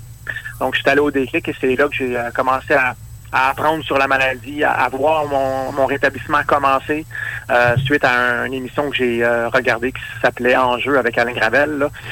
C'est là que j'ai, quand j'ai vu des, des témoignages, quand j'ai vu des histoires de, de personnes qui ont vécu la schizophrénie, c'est là que je me suis reconnu. Je me suis dit, OK, bon, ben, je suis pas différent de ces gens-là. L'histoire invraisemblable qui m'est arrivée, ça arrive à plein de monde. Donc, euh, c'est possible de s'en sortir. Euh, j'ai commencé à travailler sur moi et puis justement au déclic, j'ai travaillé sur un documentaire sur la schizophrénie. Puis par la suite, j'ai écrit mon histoire. Ça a été ça, mon rétablissement, le début en tout cas. Oui, on dit souvent que l'écriture, c'est libérateur. Bravo de l'avoir fait. Et maintenant, tu joues un rôle particulier auprès de la SQS. Euh, oui, ben c'est ça. Je suis père aidant. Euh, euh, j'aide euh, mes pères finalement, les gens qui appellent à la SQS, qui, ont- qui veulent avoir un soutien, un suivi, euh, qui ont des questions à me poser ou qui veulent euh, savoir où aller là, pour recevoir des services ou et également à l'Institut universitaire en santé mentale de Montréal. Je vais sur les unités de soins. C'est ça, je, je partage mon histoire, j'essaie d'inspirer, j'essaie de, de donner des trucs. euh, quand je parle de moi, de mon expérience, souvent les gens, ça, ça allume une petite lumière parce que eux aussi ils vivent euh, ce que j'ai vécu. Ce que j'ai vécu. Donc il y a un lien de confiance qui s'établit. Il y a une, il y a une belle relation qui s'établit et euh, c'est possible là, à, ce moment-là de, de, de- d'aider la personne, de l'amener à, à- faire son rétablissement à, elle à lui aussi. Là. Hum, vraiment, tu touches nos auditeurs. J'ai reçu un message comme de quoi que ça l'interpellait la personne. Puis là, j'ai un petit bonhomme qui pleure. Fait que je, je pense que ton témoignage euh, l'a- lui a touché l'âme, on va dire. Ah oui. Oui, il y a certainement beaucoup de. Hey, le temps file, ça n'a pas de bon sens. Il y a certainement des conséquences psychologiques ou des. On, on y va avec les conséquences en une minute? Oui. Euh, ben bref, euh, les conséquences, c'est que bon, ben, moi je vis avec de l'anxiété, ça fait partie de la maladie. Euh, je suis vulnérable euh, pour à certains moments là. J'ai j'ai- une limite d'énergie. Au bout d'un certain temps, euh, je deviens euh, comme ineffectif. Là, je deviens comme euh, faut que, je, faut que je calcule vraiment là, mes interventions et les choses que je fais, faut vraiment que j'y aille vraiment en douceur avec moi. Euh, bon, il y a des il y a un certain handicap psychique aussi là. il y a des choses que je, manque de pragmatisme, je manque de, de, de, de sens courant. Euh, et puis, euh, Ben, il y a aussi la stigmatisation. Là, évidemment, on, on travaille là-dessus toute sa vie, là, comme le rétablissement, c'est qu'on est une personne avec des symptômes. Euh, ben, j'ai encore des pas des symptômes, mais des, des, des, des, des petits symptômes, si on veut. Mm. Mais c'est ça. Je vis avec ça tous les jours. Puis, euh, comme euh, Amélie disait, là, c'est un travail de tous les jours. On en a pour toute la vie. On a une médication. J'ai de l'aide, j'ai mes proches, mais c'est ça. c'est toute la vie que je vais avoir à prendre la médication puis à faire le, cheminement de rétablissement là, qui, qui ne se termine pas. C'est un, un, un entraînement à long terme. Là. Et j'imagine d'avoir accepté de faire une entrevue avec nous aujourd'hui, ça t'a sorti de ta zone? Oui. oui. Merci, Simon. Merci infiniment de t'être prêté au jeu. On l'a fait tout en légèreté et on s'était un peu préparé pour cette entrevue-là. On avait fait connaissance en virtuel un peu pour permettre justement à Simon de nous livrer son témoignage et que vous puissiez ressentir tout ce qu'il y avait à nous passer comme message également. Et Amélie, on aurait peut-être le temps pour quelques conseils généraux. Qu'est-ce que tu en penses? Euh, oui, certainement. En fait, euh, c'est sûr que on peut pas toujours, comme proche, être, euh, être en accord avec le contenu d'une idée délirante, d'une hallucination. Mm. Et ça, souvent, ça fait ressentir beaucoup d'impuissance auprès des membres de l'entourage. Euh, des conseils généraux, ce serait de rester calme, de parler doucement. Peut-être qu'on ne peut pas être d'accord avec le contenu, mais on peut toujours valider l'émotion qu'on pressent chez la personne. évidemment, de ne pas crier sur la personne, de ne pas la juger, ne pas la critiquer. C'est des conseils qui sont importants à garder en tête quand on communique, quand on communique avec une personne qui est atteinte de la maladie, qui, est, en, qui est en psychose. Et j'imagine que euh, les proches, l'entourage de la personne qui est en psychose ou qui est atteinte de schizophrénie, c'est important. Ils doivent s'impliquer. Ben, effectivement, le, soutien de l'entourage est vraiment fondamental quand on parle de, schizophrénie. Mais beaucoup de personnes qui ont été atteintes de la maladie, qui ne vont pas être en mesure de reconnaître leurs émotions, ben, c'est à ce moment-là que le membre de l'entourage devient, devient fondamental, va venir jouer un, rôle essentiel pour venir valider l'émotion de la personne qui est atteinte. Mm-hmm. Et est-ce qu'il y a des groupes de soutien? Qu'est-ce qui est mis en place comme service pour soutenir tout ce beau monde-là? À la Société québécoise de la schizophrénie, on offre des groupes d'entraide, des formations, des conférences qui vont venir toucher des enjeux très variés, qui vont être rencontrés autant par les personnes atteintes que pour les membres de l'entourage. Donc, ça peut toujours être une bonne idée de venir contacter la SQS au besoin. Hey, I'm Ryan Reynolds. At Mint we like to do the opposite of what Big Wireless does. They charge you a lot, we charge you a little. So naturally, when they announced they'd be raising their prices due to inflation, we decided to deflate our prices due to not hating you. That's right. We're cutting the price of Mint Unlimited from $30 a month to just $15 a month. Give it a try at mintmobile.com slash switch. $45 upfront for three months plus taxes and fees. Promo for new customers for limited time. Unlimited more than 40 gigabytes per month. Slows. Full terms at mintmobile.com.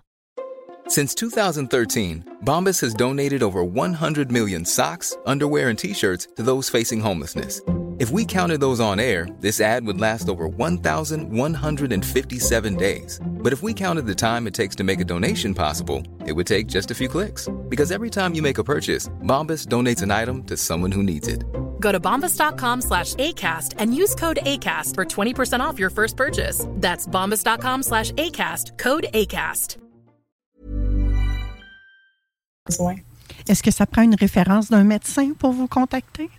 Pas du tout. Vous pouvez toujours nous contacter via le numéro de téléphone. Euh, c'est le 514-251-4125. Donc, ça, c'est le numéro de téléphone général. Vous pouvez communiquer avec nous, puis vous allez pouvoir recevoir du soutien, autant euh, si vous êtes un membre de l'entourage que si vous êtes une personne atteinte. Oui, et là, j'ai eu le privilège d'obtenir le poste 3, si vous voulez parler directement à Émilie. Et oui, exactement. Et si vous voulez parler directement avec Simon, vous faites le poste 1. Donc, je répète, le 514-251-4125, poste 1 Simon, poste 3 Amélie. Merci infiniment à Simon et à Amélie d'avoir accepté de venir nous parler de ce qui nous fait peur dans la vie. Et merci aussi d'œuvrer au sein de cette société-là et d'aider votre prochain. Merci. Merci à vous. Après la pause, on poursuit l'émission avec l'alignement des dents est-ce que c'est esthétique ou fonctionnel? C'est Roxane Dignard, hygiéniste dentaire indépendante, qui va nous parler de ça. Puis on va parler des relations hommes-femmes et particulièrement, particulièrement, dis-je bien, de nos différences créent une attirance. Ça sera tout de suite après la pause. Restez là. CJMD. Honor Dormière, Loretteville. 969fm.ca. Nous sommes de retour à l'émission Vente fraîcheur. Mon nom est toujours Manon Poulain. Puis là, ben, on va s'adresser à Roxane Dignard, hygiéniste dentaire indépendante, qui a ouvert son j'avais envie de dire ton deuxième cabinet, mais c'est pas tout à fait ça. Hein? Ben, euh, on peut le dire comme ça parce que là, les gens pensent que c'est une autre qui s'est ouverte à Québec, mais c'est moi qui ai déménagé dans. Euh, j'étais avant ça en collaboration avec un autre professionnel, donc je partageais les locaux le temps que ma clinique soit prête. Donc là, officiellement, on est vraiment installé pour des dizaines d'années. Euh, on le souhaite bien. Ah, pour des dizaines ben, d'années? Moi, je pense que ça va être plus court que ça, puis que vous allez être obligé de réagrandir ou bien d'acheter d'autres locaux là. Moi, je t'en souhaite un, ça arrive sud. je ne sais pas si c'est dans tes projets, là, mais il me semble que ça serait génial hein, d'avoir ça un peu partout au Québec. Ça serait génial. Avec la drive que tu as. Nous, on voit grand pour toi, Roxane. Aujourd'hui, je pense que le sujet va être un petit peu plus léger que les deux précédents. On va parler de l'alignement des dents. C'est-tu esthétique ou fonctionnel? Ou... En tout cas, je ne sais pas ce que tu as à nous dire là-dessus. Ben, je trouvais que c'était important là, euh, quand euh, on a décidé de se lancer ensemble pour cette saison-ci puis que j'avais des sujets de capsules à trouver. Euh, cette, cette capsule-ci me comment dire, c'est pas du tout des traitements que je peux faire. Donc, je n'ai aucun intérêt personnel ou pour mon entreprise, mais c'est un intérêt vraiment réel pour les humains qui nous écoutent de partager mes connaissances à ce niveau-là. Euh, je suis pas dentiste, je suis pas orthodontiste, euh, je suis hygiéniste dentaire, donc c'est sûr que euh, pour des questions plus pointilleuses ou des cas précis, on se réfère vraiment au, docteur approprié. Mais euh, c'est des conversations que j'entends à gauche, à droite. Euh, on est entre amis, on est au restaurant, on parle entre, entre adultes. Euh, des fois, les parents d'adolescents, c'est des choses que j'entends. Puis je me suis dit, je pense que les gens peut-être banalisent un peu le soin, le traitement. Donc, je trouvais que c'était important de mettre les pendules à l'heure sur pourquoi ces dons je vais mettre des grosses guillemets populaires, pourquoi on en fait de plus en plus des traitements orthodontiques. Euh, donc voilà, fait que j'avais envie de démystifier est-ce que c'est esthétique ou est-ce que c'est fonctionnel? Euh, en ouverture d'émission, tu semblais dire que tu étais encore indécise. Ben, oui, puis je le suis encore. Ben, je me dis, puis là, je suis peut-être un petit peu influencée par le dictionnaire des malaises et des maladies de, j'ai perdu son nom, dans lequel, moi, parfois, je réfère parce que j'ai une douleur à une épaule, je vais aller voir ce que ça signifie. Et je l'ai jamais lu. J'aurais peut-être dû aller le lire avant de venir faire la chronique. Mais il y a des dentiers dessinés, là, puis ça parle de chacune des dents. Ah ouais. Fait que probablement que ça a une signification. Ah là, je pourrais pas te Mais là, écoute, on rentre peut-être dans quelque chose de trop ésotérique. là. C'est moins médical et scientifique. Donc là, moi, comme hygiéniste dentaire, avec mon titre professionnel, je peux peut-être pas m'avancer là. Mais tu sais, après ma barre, j'ai envie de dire que c'est esthétique parce que notre sourire, hum, c'est ça qu'on voit en premier quand on sourit ou bien même on se pince les lèvres pour pas les montrer parce qu'on mm-hmm. n'aime pas nos dents.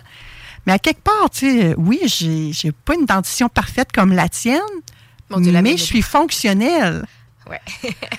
Mais j'imagine qu'il y en a que ça ne l'est peut-être pas aussi. Ben, ben, je, ne sais pas, je suis très mitigée, ouais. Ben, c'est bien d'être mitigée. Puis on est là pour euh, démystifier un petit peu tout ça. Euh, d'abord, c'est ça, il y a plusieurs. Euh, c'est très large là, comme discussion. OK? moi, je suis là pour parler que d'abord, il y a différents types de problématiques. L'orthodontie, c'est l'alignement des dents. OK? Donc, euh, euh, pour le commun du mortel à la maison, quand on aligne les dents, euh, c'est le concept de l'orthodontie. Il faut savoir qu'il y a des malpositions dentaires, donc les dents, et il y a aussi des problèmes squelettiques, la relation entre la mâchoire du haut et du bas. Des fois, on peut avoir les dents très bien alignées l'une avec l'autre, l'arcade du haut indépendamment de l'arcade du bas, les dents sont droites, mais la relation entre nos deux arcades sont pas bonnes. Donc là, on pense à une mâchoire reculée. Ça peut amener du ronflement, de l'apnée du sommeil, des problèmes de respiration, des problèmes de posture. Les chiro pourraient vous en parler. OK. Fini les petits timbres sur le nez parce que votre chum ronfle. Ah. Envoyez-le chez l'orthodontiste. Ben, envoyez-le chez le médecin, faire des tests. Il y, a, plusieurs processus. Moi, j'ai travaillé, j'ai eu la chance de travailler dans un cabinet qui traitait l'apnée du sommeil par euh, euh, avant, euh, appareil d'avancée mandibulaire pour certains cas d'apnée du sommeil. Des fois, ça prend la machine, le fameux CPAP là, qui envoie okay.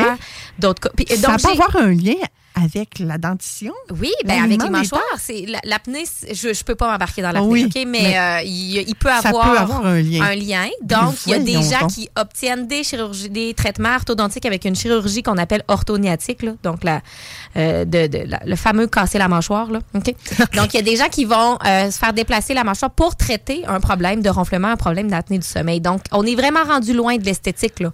On est vraiment dans le fonctionnel, la qualité de vie. Et c'est des gens que j'ai vus, j'ai eu la chance de, de, voir qu'ils ont amélioré leur situation. Par la suite, ils ont perdu du poids. hein. Quand tu dors mieux puis que tu reprends des forces, tu maigris. Donc, de reprendre leur santé générale en main. Alors, comme hygiéniste dentaire, notre rôle, c'est la prévention de la santé bucco-dentaire, mais dans une vision de santé globale. Et c'est pour ça que je trouvais que c'était important d'en parler aujourd'hui. Fait que d'abord, si tu peux juste faire, oh, OK, c'est vraiment pas juste d'avoir des belles dents droites. On est là-dedans. Dans le traitement de l'orthodontie, on est dans le traitement de la relation des mâchoires aussi parfois. Donc, c'est pas parce qu'on a les dents droites que tout va bien. Des fois, il y a des gens qui ben, comment ça, tu t'es mis des broches ou comment ça, tu as fait un traitement ou comment ça, tu t'es fait opérer, tes dents étaient belles, tes dents étaient droites. Oui, mais je respirais pas bien, je mangeais pas bien, je dormais pas bien. Donc, il peut avoir vraiment des conditions médicales différentes.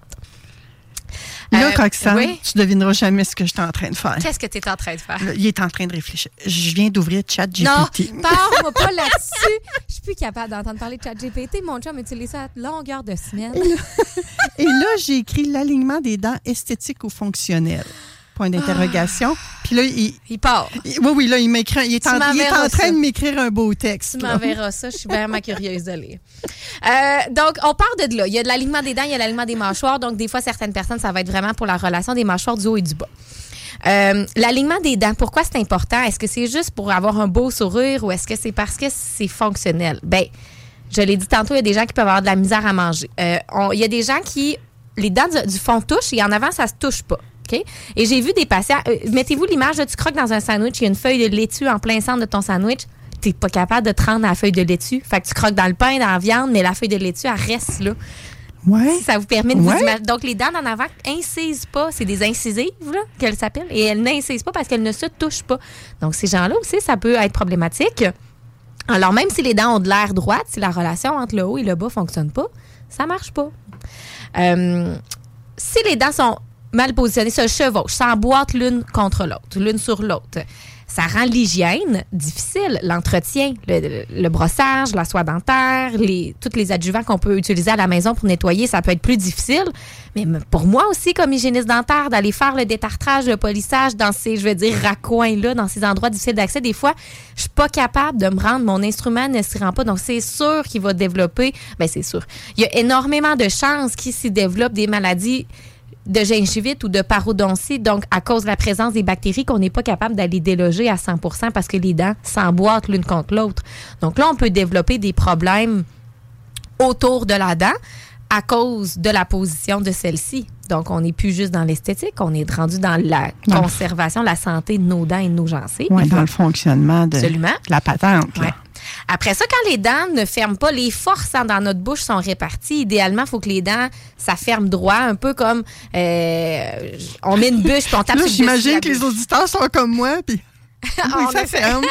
Ah non, non, moi, je c'est- des angles, c'est microscopique, mais tu sais, si les dents sont angulées, puis ça ferme pas dans un angle adéquat, je peux pas m'embarquer, on est à la radio, là, je peux pas m'embarquer. Ouais, dans- ouais. Mais faites juste comprendre que si les dents ferment pas comme on souhaiterait qu'elles ferment, les forces sont réparties dans un angle qui est différent, donc ça peut amener de l'usure sur les dents prématurées. On peut user l'émail parce que ça ferme pas au bon endroit où ça devrait fermer. Hey, je viens de faire un test, là, Roxane. Ouais. Tu sais, j'ai fermé mes dents, j'ai utilisé ma langue. Oui. D'un bord, mes dents du côté euh, droit se touchent parfaitement, mais du côté de gauche, je ma langue, pourrait un petit peu passer Mm.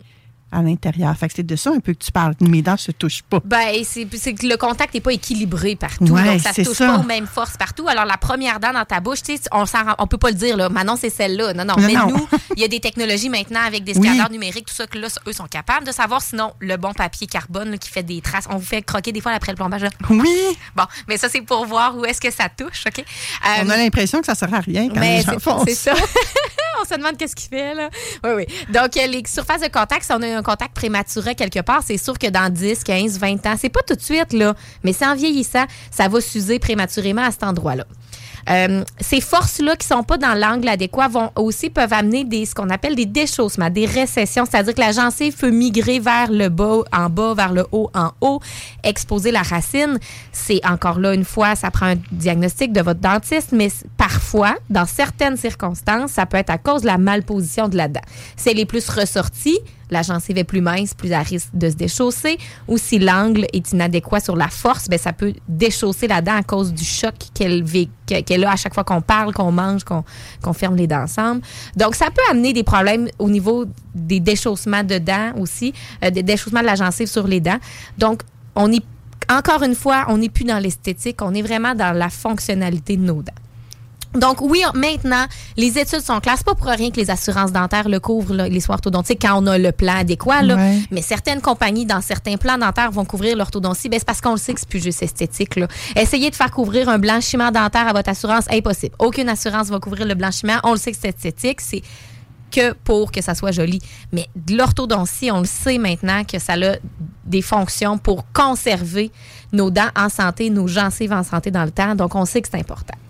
Hmm. Ouais, mais Roxane, j'ai pas les moyens ou j'ai, mes parents ont pas eu les moyens, là, je suis adulte ou toute cette question-là de euh, quand traiter, comment traiter. OK? D'abord, je vous invite une consultation orthodontique avec un docteur. Ce que moi, je peux vous dire, c'est qu'il n'y a pas d'âge. Oui, si on prend en jeune âge, vers 7-8 ans, on est capable de déceler si on voit que le maxillaire, le, le palais n'est pas assez large le fameux appareil qu'on craint au palais avec les enfants pour élargir le palais, c'est encore des traitements qui se font aujourd'hui. Ils sont améliorés qu'avant, sont mieux qu'avant, mais ça fonctionne encore de la même façon parce que si vers 7-8 ans, on est capable de tout de suite savoir qu'on a une squelettique trop petite puis de stimuler la croissance, c'est vraiment ça. L'enfant est en train de grandir, on lui donne juste un coup de pouce pour que ça grandisse un petit peu plus, un petit peu plus vite. Bien, des fois, on peut sauver des chirurgies à l'âge adulte. Parce qu'une fois qu'on est à l'âge adulte, là, ce n'est plus malléable. il est fermé, on fait avec ce qu'on a enfant, on peut élargir les os pour permettre une plus grande croissance. Donc, dès 6, 7, 8 ans, on peut commencer, si on a un doute ou si notre dentiste dépiste un doute et nous réfère, on peut commencer à une première consultation pour s'assurer est-ce qu'il y a un traitement qu'on peut faire ici maintenant pendant la stimulation de la croissance? C'est pas tous les cas. Il y a des cas que l'orthodontiste va dire, puis j'y reviendrai, hein, orthodontiste ou dentiste, mais il y a des cas qui vont dire euh, non, il n'y a rien à faire pour l'instant, on se revoit quand il y a toutes ces dents d'adulte, fait que ça, ça veut dire que la musculature, que, euh, que l'os, excusez, que la squelettique est bonne et qu'on va juste positionner les dents dans le squelette actuel ou dans le squelette qu'on va avoir rendu à l'adolescence. Et il y a d'autres fois qu'on dit, oh, clairement, le squelette, il va être beaucoup trop petit pour accueillir toutes les dents. On stimule la croissance, on fait plus de place dans notre squelette, dans notre palais, dans notre mâchoire pour qu'après ça, je sois capable de placer les dents adéquatement. Mmh. Donc, des fois, on traite plus jeune, des fois, on attend.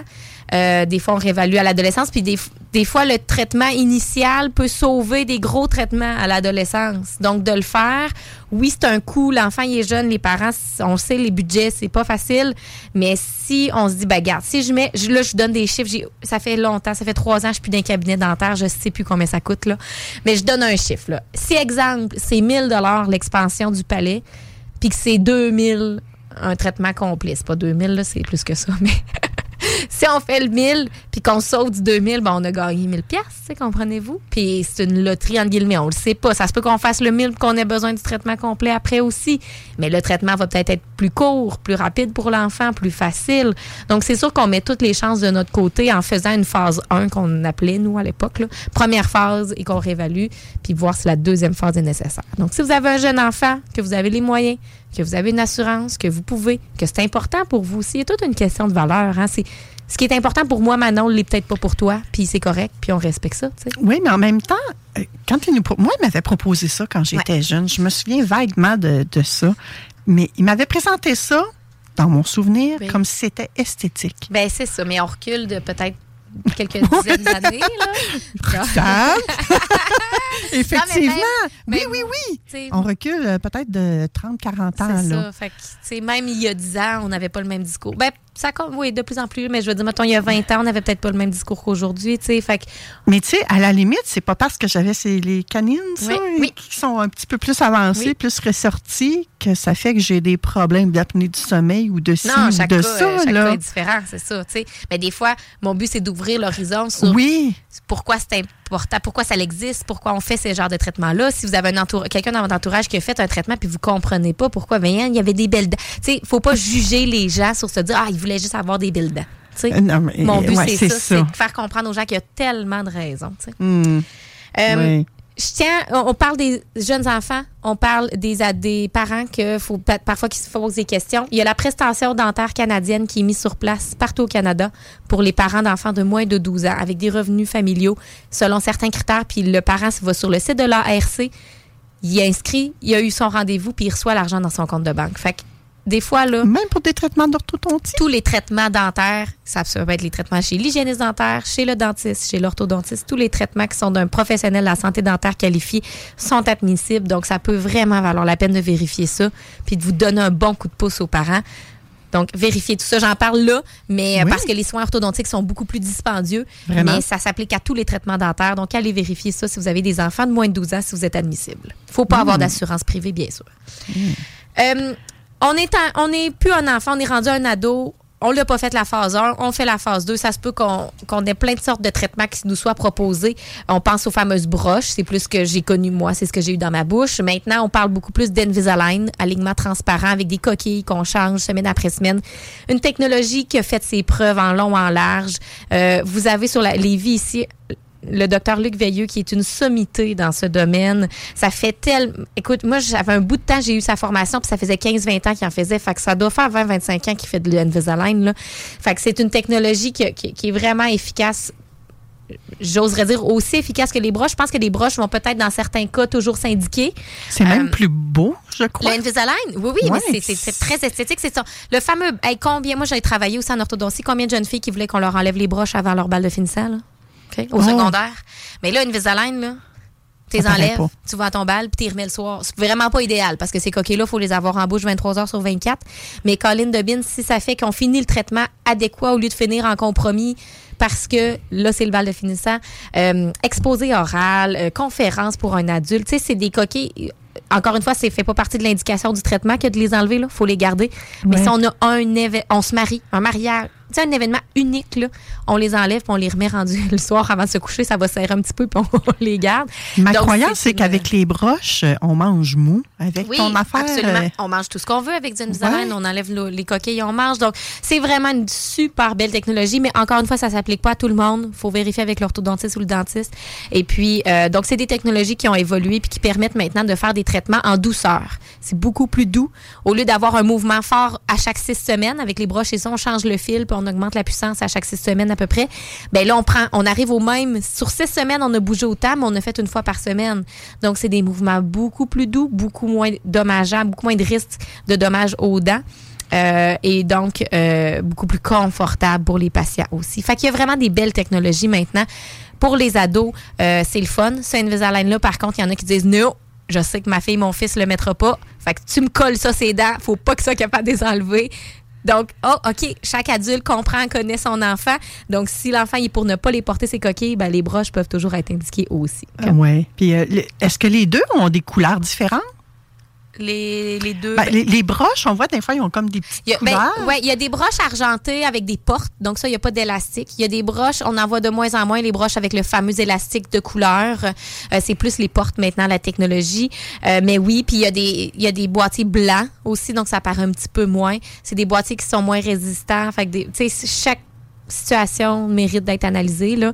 Euh, de moins en moins qu'on voit les élastiques de couleur, comme moi j'avais. Là. À chaque Ok. fois, je choisissais ma couleur. Puis c'est Pâques, c'est Noël. C'est, c'est- Ouais, c'est ça. On voit moins ça. Moi, j'en Ça- vois plus bien. Ben. Qui peut être amusant aussi pour quelqu'un qui est créatif. Oui, absolument. Ouais.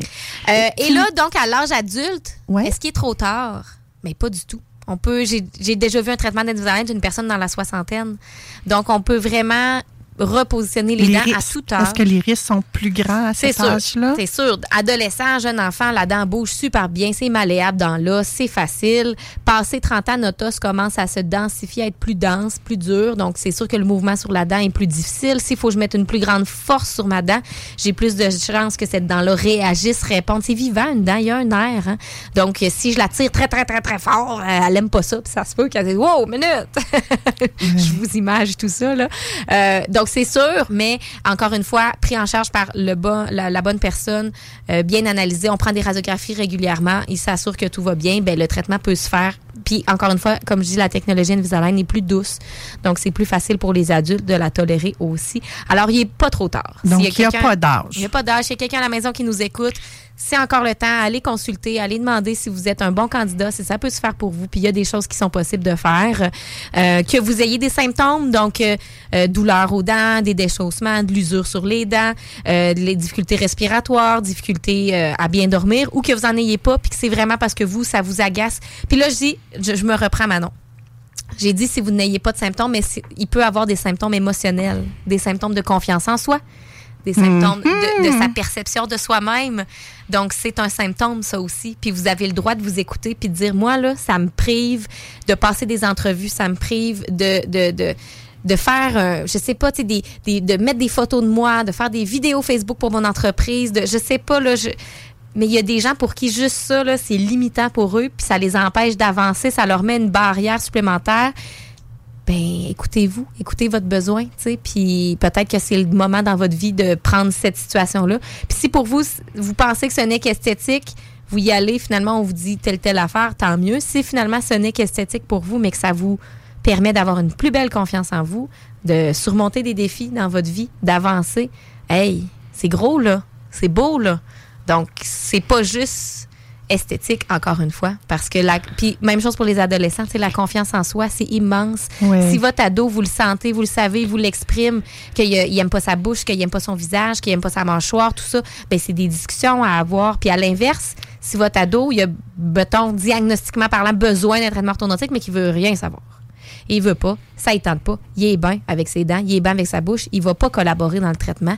Vous allez vous battre avec lui, vous allez mettre 5, 6, 7, 8, 9 000 dollars dans sa bouche, puis lui, il en prendra pas soin, il ira pas à ses rendez-vous, il fera pas ce qu'il a à faire. C'est mieux de le laisser faire, Ben, j'imagine. C'est une discussion à avoir. Je suis pas maman, je suis pas dans votre famille, mais c'est une discussion. Moi, quand je travaillais dans les soins orthodontiques, on disait parlez-en en famille, puis prenez une décision. J'ai une amie proche, proche, proche de moi que sa fille, puis non, regarde, ça ne l'intéresse pas, elle, d'avoir un traitement dans sa bouche, ben battez-vous pas contre elle. Puis justement, il est pas trop tard plus tard, fait qu'elle le fera quand elle sera rendue à l'âge adulte. Pas plus compliqué que ça. Mhm. Tu vois, moi, ça avait été non. Ça me Ouais. dérange pas. Ça va rester Ouais, comme ça. Ben, c'est parce que des fois, on veut le mieux pour notre enfant. Je comprends. Puis c'est maintenant que vous avez peut-être des assurances et ci Oui. et ça, puis que vous voulez faire bénéficier ça à votre ado. Mais ayez une discussion avec lui. Puis je vous le jure, pour avoir vu des familles, là, si votre enfant collabore pas pendant le traitement orthodontique, là, puis qu'il finit avec des caries partout parce qu'il a pas pris soin de sa bouche, c'est ça. Tu viens de faire un soupir, c'est plate. Ça brise une dynamique familiale. Donc, à un moment donné, il faut choisir ses combats. À un moment donné, il faut mettre notre énergie à quelque part. Puis si on sent qu'avec notre adolescent, c'est pas là que ça a d'affaire à aller Mhm. maintenant, on le fera plus tard. Ben, effectivement, allons-y avec le besoin du moment présent que j'ai envie de dire. là. Puis, tu sais, si ça arrive plus tard, ça arrivera plus tard. Tu sais, moi, aujourd'hui, si j'en avais besoin, j'hésiterais pas, j'irais, là. Ouais. Cet enfant-là ne pourra pas vous en vouloir d'avoir pris la peine de faire les discussions. Vous allez dire, mais nous, on t'en avait parlé, c'est toi qui avais choisi. Ben oui, c'est ça. Dans le pire des cas, regarde, tu me le remettras sur le nez que je t'ai dit non quand j'avais tel âge. Là. Et Roxane, parfois tu nous parles de dentiste, des fois tu nous parles Oui. d'orthodontiste. Absolument.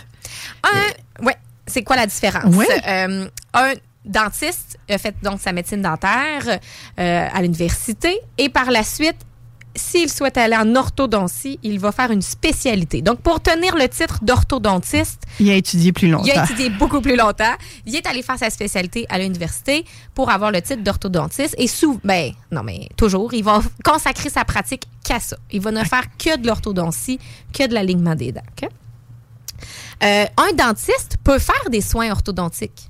Donc, un dentiste généraliste peut offrir des soins orthodontiques. Il peut juste pas se nommer orthodontiste, mais il peut faire des soins d'orthodontie quand même.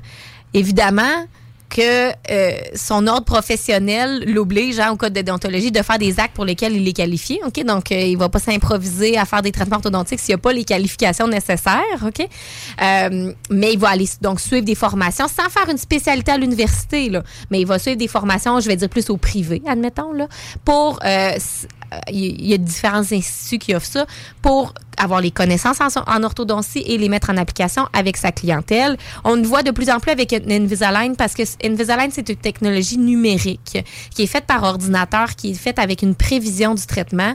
Euh, et puis, sincèrement, un dentiste qui décide de suivre les formations avec Invisalign, de, de, de mettre son cœur à l'ouvrage là-dedans, de comprendre puis de faire des cas, euh, il est soutenu aussi par la compagnie, si je ne m'abuse, au début. Donc, il y a moyen qu'un dentiste généraliste s'enligne dans le Invisalign et donne d'excellents résultats.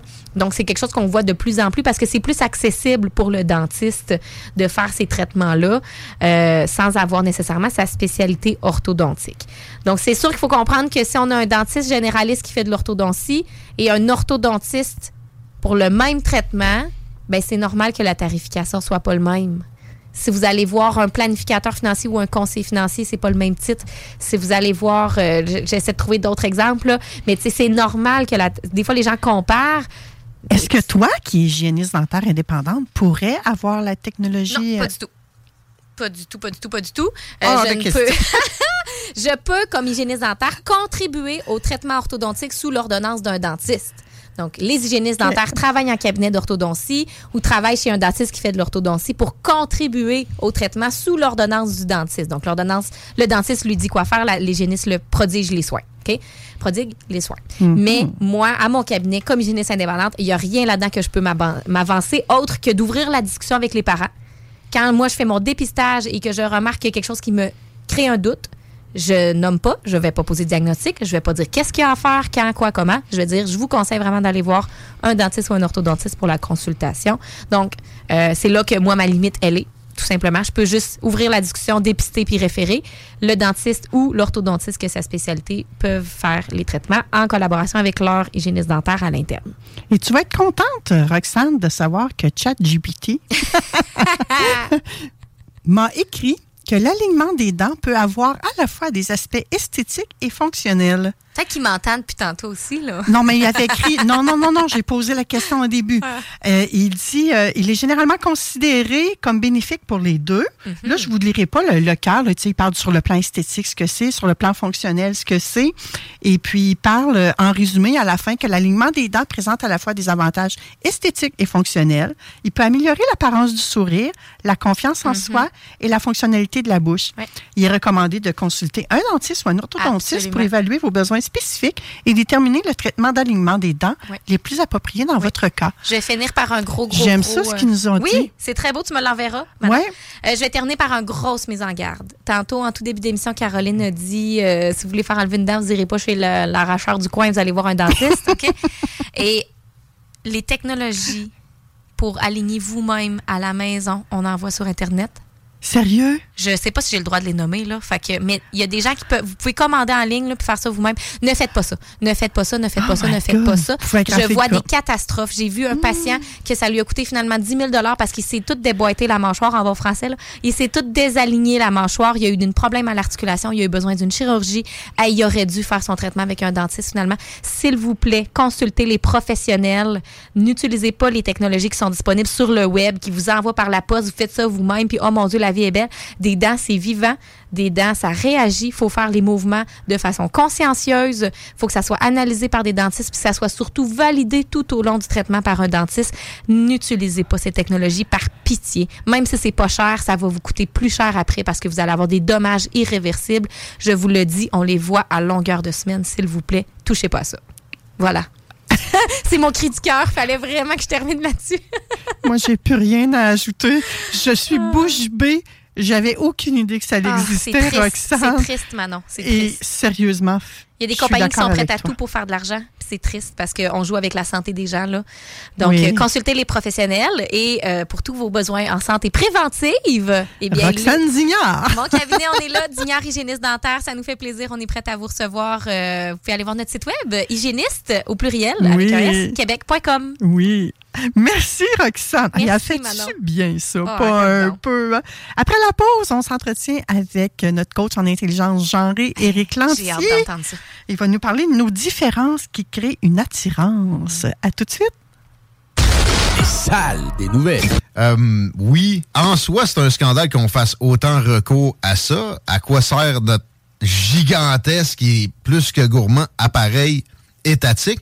Mais c'est parce que ceux à qui on fait recours, on a ont comme principal client un pays hostile. Leur principal client chez McKinsey, c'est le gouvernement communiste chinois. Et après avoir commencé à travailler en étroite collaboration avec eux, c'est McKinsey qui a réussi à convaincre Bill Clinton de les laisser rentrer dans l'Organisation mondiale du commerce avec des règles décalées qui les favorisaient outrancièrement. Les salles à CJMD.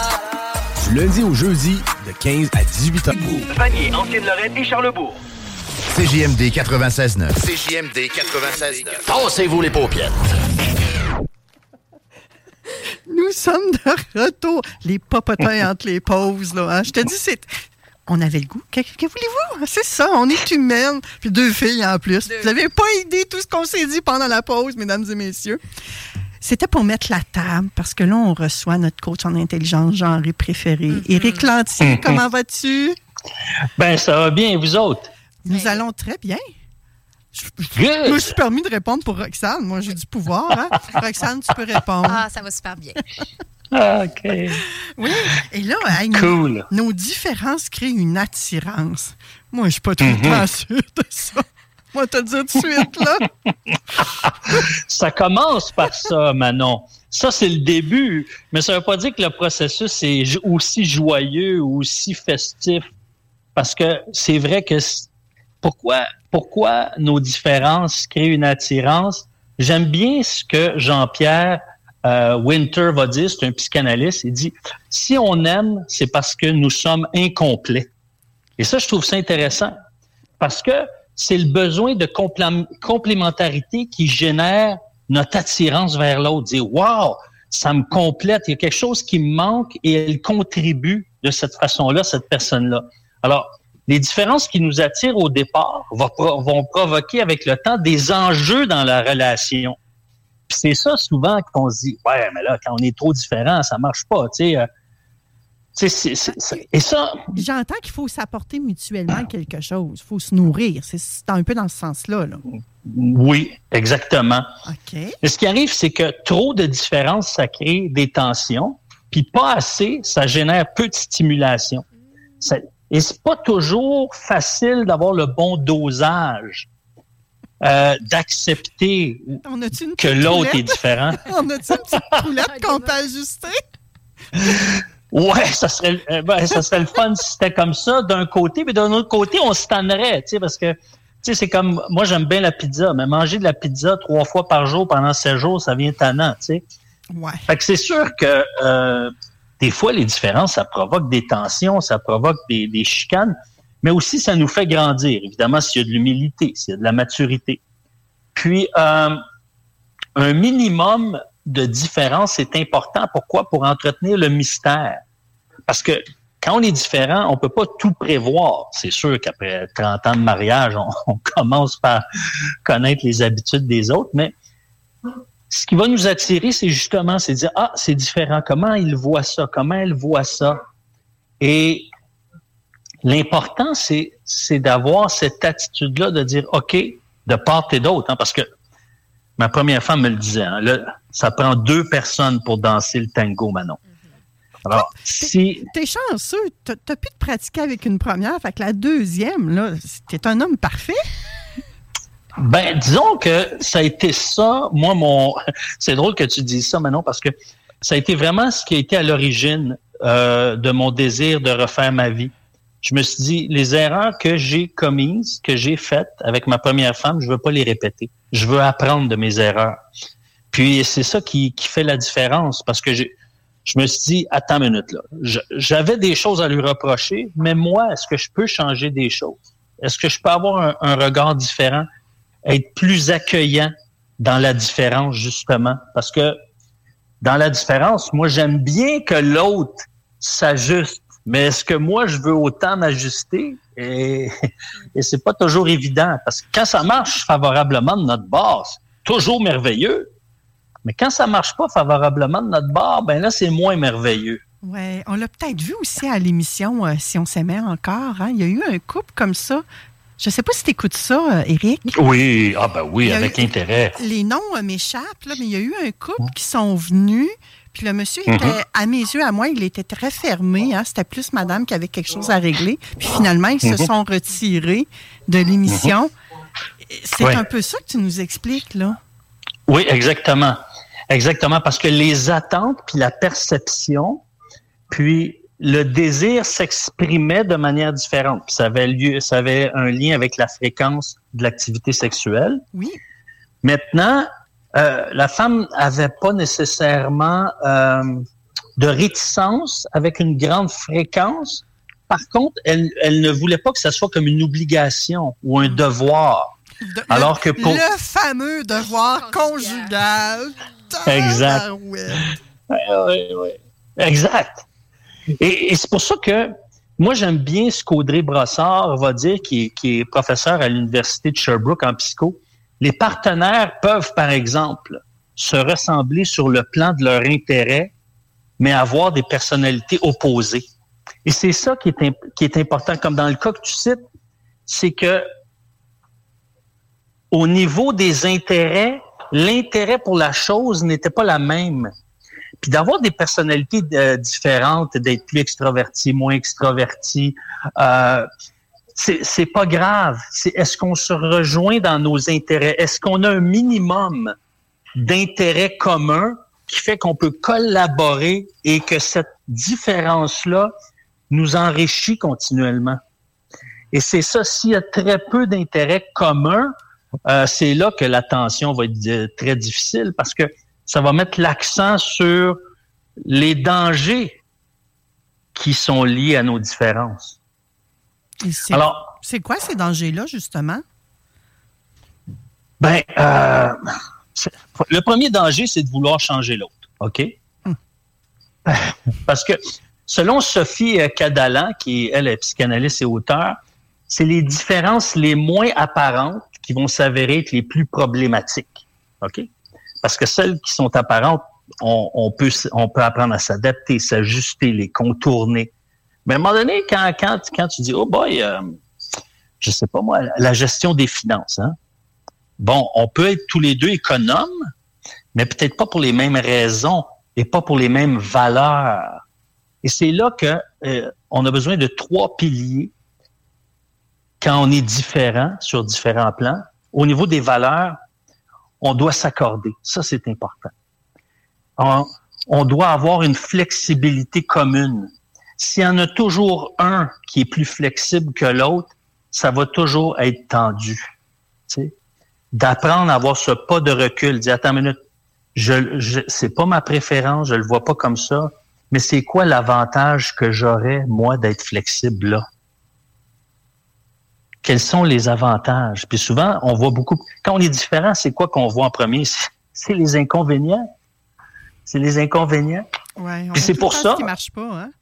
Ouais, mais c'est pour ça que certains hommes vont dire OK, mon avantage, c'est de me taire. Mais c'est pas le chemin avantageux de se taire. C'est jamais le chemin. Même si je suis flexible. Parce que si, par exemple, je, je vais me taire pour être flexible, ben, je peux entretenir de la rancœur, du ressentiment. Je peux euh, développer une colère euh, passive. Ouais, c'est pas facile, par exemple, pour un homme en particulier, je pense, d'aller jouer dans ce terrain-là. Hein? Non, c'est pas facile. Hmm. Puis c'est pour ça qu'un autre des. Moi, j'ai trois piliers les valeurs communes, la flexibilité de part et d'autre et l'autodérision ou l'humour. Plus on va rire de soi, plus ça va détendre l'atmosphère. Tu sais, des fois, je pars à rire parce que quand Nathalie devient impatiente, ça m'agresse. OK? Mais là, maintenant, je le vois différemment. Je dis, pourquoi ça m'agresse dans le fond? Pourquoi je, je la laisse pas juste être impatiente jusqu'à temps que ça arrête, c'est tout? Pourquoi ça vient tant me chercher? Fait que là, là, je le prends en riant, en disant, gars, c'est juste une séquence de son. C'est la réaction, c'est sa réaction. Puis ça va passer. Tu sais, c'est comme, c'est pas la fin du monde. De le prendre comme, wow, OK, c'est correct. Parce que quand elle est impatiente, c'est pas contre moi, nécessairement. T'es sûr? Ben, ça peut arriver. C'est vrai que ça peut arriver. que ça- Oui, oui, oui, oui. Ben non, oui, mais ça peut arriver. Des fois, c'est contre la personne, je pense, qu'on qu'on Oui, devient oui. impatient. Mhm. Oui, oui. Puis moi, puis moi, c'est moi, souvent, souvent, elle est impatiente à cause que moi, je suis pas assez vite ou à cause que moi, j'ai pas, j'ai pas lu la situation comme elle. Ouais. Parce que moi, j'ai laissé traîner. Parce que moi, j'ai, j'ai pas été alerte. Je savais que- c'était ta faute, Eric. Mais c'est là, c'est là, c'est, c'est, c'est- puis c'est pourquoi. C'est là que dans nos différences, on voudrait que l'autre soit comme nous. Pourquoi? Pour pas vivre de malaise, pour pas vivre d'inconfort. Ouais. Mais euh, sais-tu quoi? C'est ça la vie. La, la vie, là, si on était tout exempt de malaise puis d'inconfort, là, la vie serait plate. Mais le problème, c'est, c'est justement de dire, attends une minute, là. On est des êtres humains et est-ce qu'on peut apprendre à s'apprécier puis apprendre à dire, OK, c'est pour ça que la flexibilité devient importante. Et d'avoir, de développer ce que Valérie Leblanc mentionne, développer une alliance collaborative. OK? C'est, l'alliance collaborative, c'est de jamais oublier qu'on est deux personnes différentes, mais qu'on a des besoins communs. C'est quoi notre besoin commun ici? OK? Je vais te donner un exemple. Moi, je suis content parce que au niveau des vacances, Nathalie puis moi, on se ressemble, on aime ça relaxer. Mais j'ai des amis, là. Moi, il y a des amis qui ve- veulent pas venir en vacances avec nous, sais-tu pourquoi? Vous êtes trop relax. Vous bougez pas Exact. assez. Eux autres, ils veulent bouger, ils veulent qu'il se passe de quoi? Tu comprends? Ah oui, il y en a que les vacances sont bouquées au quart de tour, puis ils reviennent de vacances, sont épuisés. Là. Ben oui, c'est ça exactement, tu sais. Fait que l'idée, c'est de dire, OK, est-ce que je peux faire une petite activité qui va pas trop me vider, qui va faire qu'on va être satisfait ensemble, puis après ça, on, on se laisse le droit à chacun de vivre ce qu'on a besoin. Puis ça, ça demande de la, la maturité, ça demande de- d'en parler, ça demande de l'exercer, de s'ajuster. Puis sais-tu pourquoi je raconte ça, Manon? Non, c'est parce mais que souvent, ben, c'est parce que souvent, quand les gens consultent un coach, ils veulent des recettes miracles qui vont faire que tout le monde vont trouver, vont être gagnant-gagnant. Ça arrive. Ça, Il y a raison. mo- ça arrive d'en trouver. Ça arrive à force de, de parler avec les gens puis de discuter, de, de voir avec eux. OK, c'est quoi vos options? Puis là, à force de- d'en parler puis de voir, de dire, OK, c'est facile, mais des fois, ça arrive pas. Faut- ça arrive pas. Pourquoi? Parce qu'on est des êtres humains. Alors, d'apprendre à accepter en disant, OK, si on va en voyage, je te consacre une demi-heure. Chaque jour, je te consacre une demi-heure. On fait une activité ensemble. Mais ce que j'ai à te donner, c'est une demi-heure. Ça me videra pas. Puis c'est là la flexibilité, Manon. Moi, je pèterais une coche si tu me consacres uniquement une demi-heure par jour pendant les vacances. Là. Je parle d'activité. Je parle pas. Je parle... Hey, mais 30 minutes, c'est quand même peu, là. On va se le dire. Non? Oui, mais attends, attends une minute. Tu sais, par exemple, euh, si, si on, on dit qu'on prend tous les repas ensemble, on jase, on est en, en connexion, tu sais. Quand je te dis, une de- si je dis 30 minutes, par exemple, c'est une activité où est-ce que je sors de ma chaise, parce que moi, j'ai le goût de relaxer, puis de faire la planche toute la journée.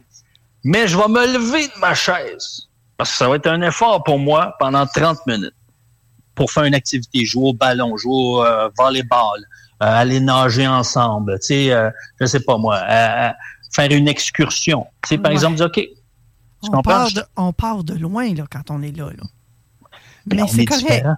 Oui, c'est correct. C'est ça, on, on est différent. Alors, c'est important d'en discuter avant pour pas que quand on arrive là-bas, dire Ouais, mais là, il était plate tes vacances, t'as pas passé de temps avec moi. Tu étais toujours évaché, tu faisais rien. Moi, j'avais le goût de visiter, tu disais toujours non, non, c'est trop cher, non, c'est trop long, non, non. Et c'est là que les chicanes commencent. Pourquoi? Parce qu'on n'a pas pris le temps d'en discuter avant que le conflit arrive. Ouais. Mais le problème, c'est que quand on est différent, il y a plusieurs sources. Je ne sais pas combien de temps il me reste, Manon. Ah, vas-y, t'as encore un bon 10 minutes. Euh, ben, Ok. bon, t'as 10 minutes. OK, c'est bon, c'est bon. OK. Parce que ce qui nous unit, ça nous soude, OK? Parce que quand dans l'intimité émotionnelle, on est unis, on est soudés. Maintenant, quand on est différent, il y a des tensions qui sont nourries par des peurs. OK? Parce que quand je, suis, par exemple, sur les points que ma partenaire, ma conjointe, mon épouse est différente, ben, je peux avoir peur qu'elle me contrôle. Je peux avoir peur de perdre le contrôle. Je peux avoir peur de l'envahissement. Je peux avoir peur parce que il y en a toujours un des deux qui est comment qui est qui est plus proactif ou proactive. OK? Donc, la différence peut générer des peurs. La différence aussi peut provenir d'une influence parentale. Par exemple, si nos parents nous ont négligés de façon significative, on peut développer, je dis bien on peut, c'est pas vrai dans tous les cas, mais c'est vrai dans un grand nombre de cas. On peut développer un attachement, euh, je dirais, c'est drôle à dire, mais un attachement détaché. En d'autres mots, on a une relation détachée, ce qui signifie que on est en retrait, on fait pas confiance aux autres, on se méfie. Puis, à ce moment-là, qu'est-ce que ça fait? Ça contamine la relation. Alors, on se protège, on se dévoile moins, on est moins généreux de notre personne. Et à ce moment-là, euh, ça crée, ça crée un effet. Moi, je l'ai vécu avec Carole, ma première épouse. C'était exactement ça. J'étais détaché. Elle me disait toujours, j'ai l'impression que j'ai pas ton cœur. Comment ça se fait que tu te dévoiles pas autant? Comment ça se fait que, tu sais, tu me fais pas connaître qui t'es? Faut que je te tire les verres du nez. Je trouve ça épuisant. C'est toujours moi qu'il faut qu'il te fasse parler. Mais ça, c'est justement, c'est, c'est c'est une carapace qu'on se développe et on est moins en connexion. Mais une personne qui a grandi avec le sentiment d'être aimé va développer euh, une confiance plus grande et il va avoir plus de facilité à entrer en dialogue dans, dans ces différences-là, émotionnelles ou relationnelles. Et c'est pour ça que ça m'amène à un dernier point, Manon. C'est d'apprendre à développer tranquillement des plages de partage émotionnel. Commencer par une fois par semaine, ça peut être 15 minutes ou une demi-heure, de dire, OK, on a un petit rendez-vous, ça peut être pendant un souper amoureux, on dit, ah, c'est notre souper amoureux, puis pendant ce souper-là, là, une fois là, qu'on a mangé, là, puis c'est bien parti, OK, parle-moi de ce que tu as vécu cette semaine.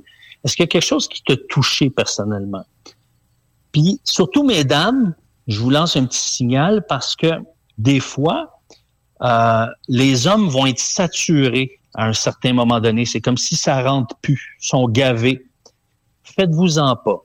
OK? Faites-vous-en pas. Arrêtez, changez de sujet, dire, écoute, on en reparlera, on reviendra là-dessus.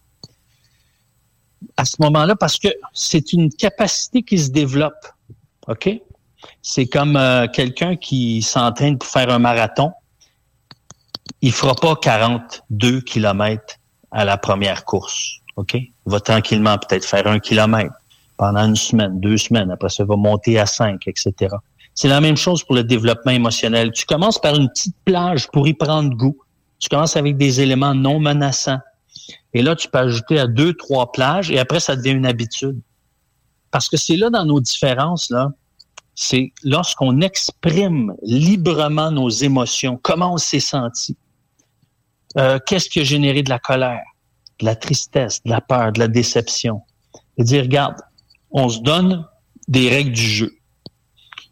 Je dois parler librement, tu n'as pas le droit de m'interrompre, tu dois m'écouter jusqu'à la fin. Et si ça t'agresse ou si tu te sens menacé dans la situation, tu peux le dire à la fin. OK? Mais quand c'est moi qui ai le droit de parole, laisse-moi parler. Et, si on se donne cette liberté-là, Manon, là, c'est là qu'on va, on va être capable de traverser les crises dans nos différences. Parce qu'on va se dire, sais-tu quoi? Non, je me suis pas senti accueilli. Hmm. Je me suis pas senti accueilli ici. Je me suis pas senti respecté. Je me suis pas senti écouté.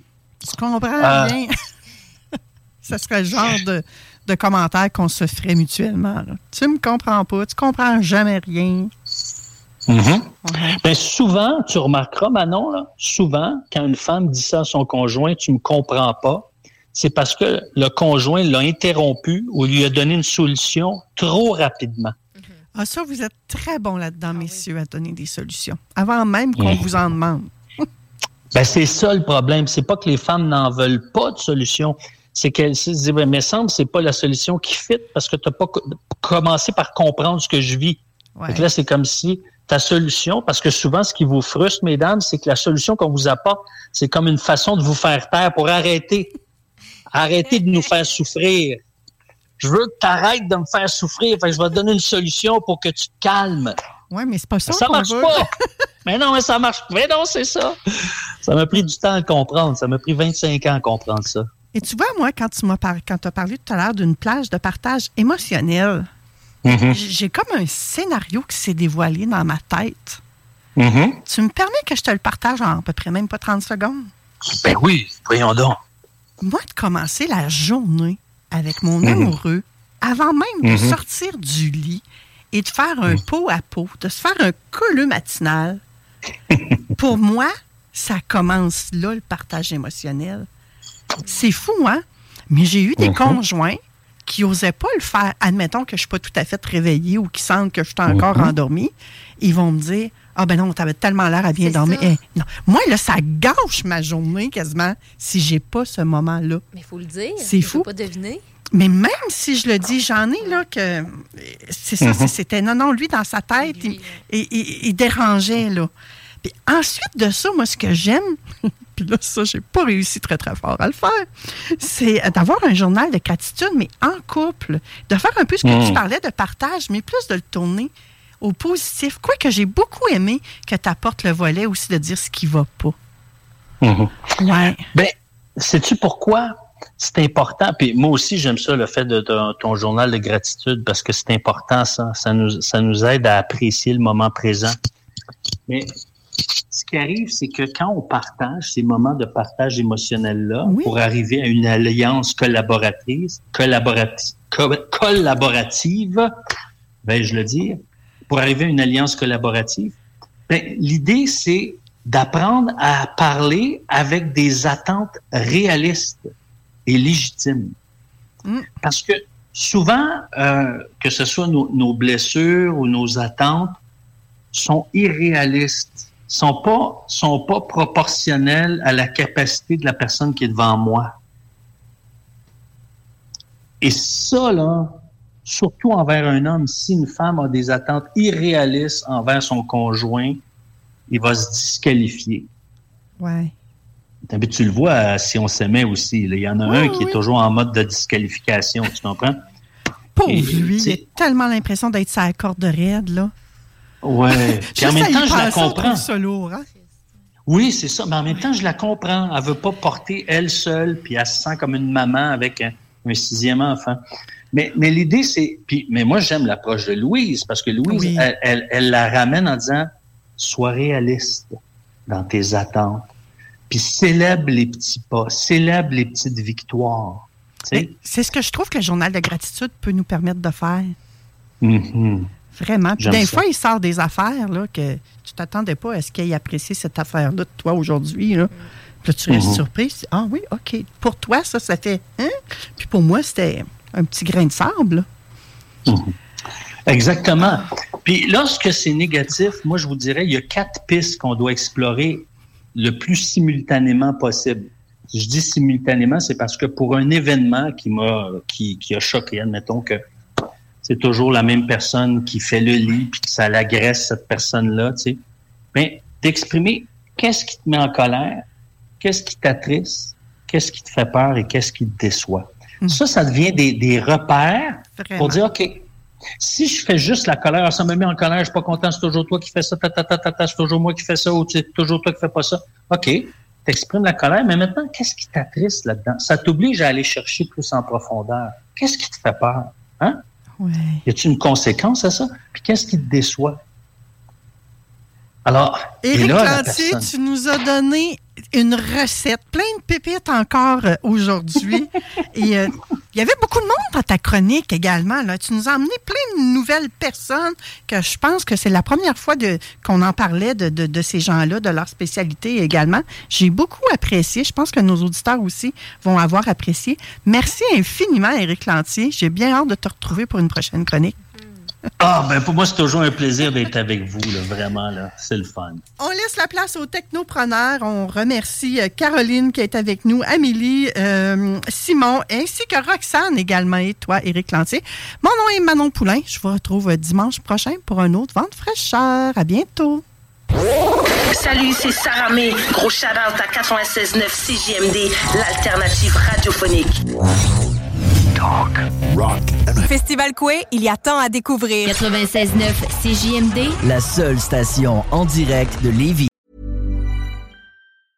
Mom deserves the best, and there's no better place to shop for Mother's Day than Whole Foods Market. They're your destination for unbeatable savings, from premium gifts to show-stopping flowers and irresistible desserts. Start by saving 33% with Prime on all body care and candles. Then get a 15-stem bunch of tulips for just $9.99 each with Prime. Round out Mom's menu with festive rosé, irresistible berry chantilly cake, and more special treats. Come celebrate Mother's Day at Whole Foods Market.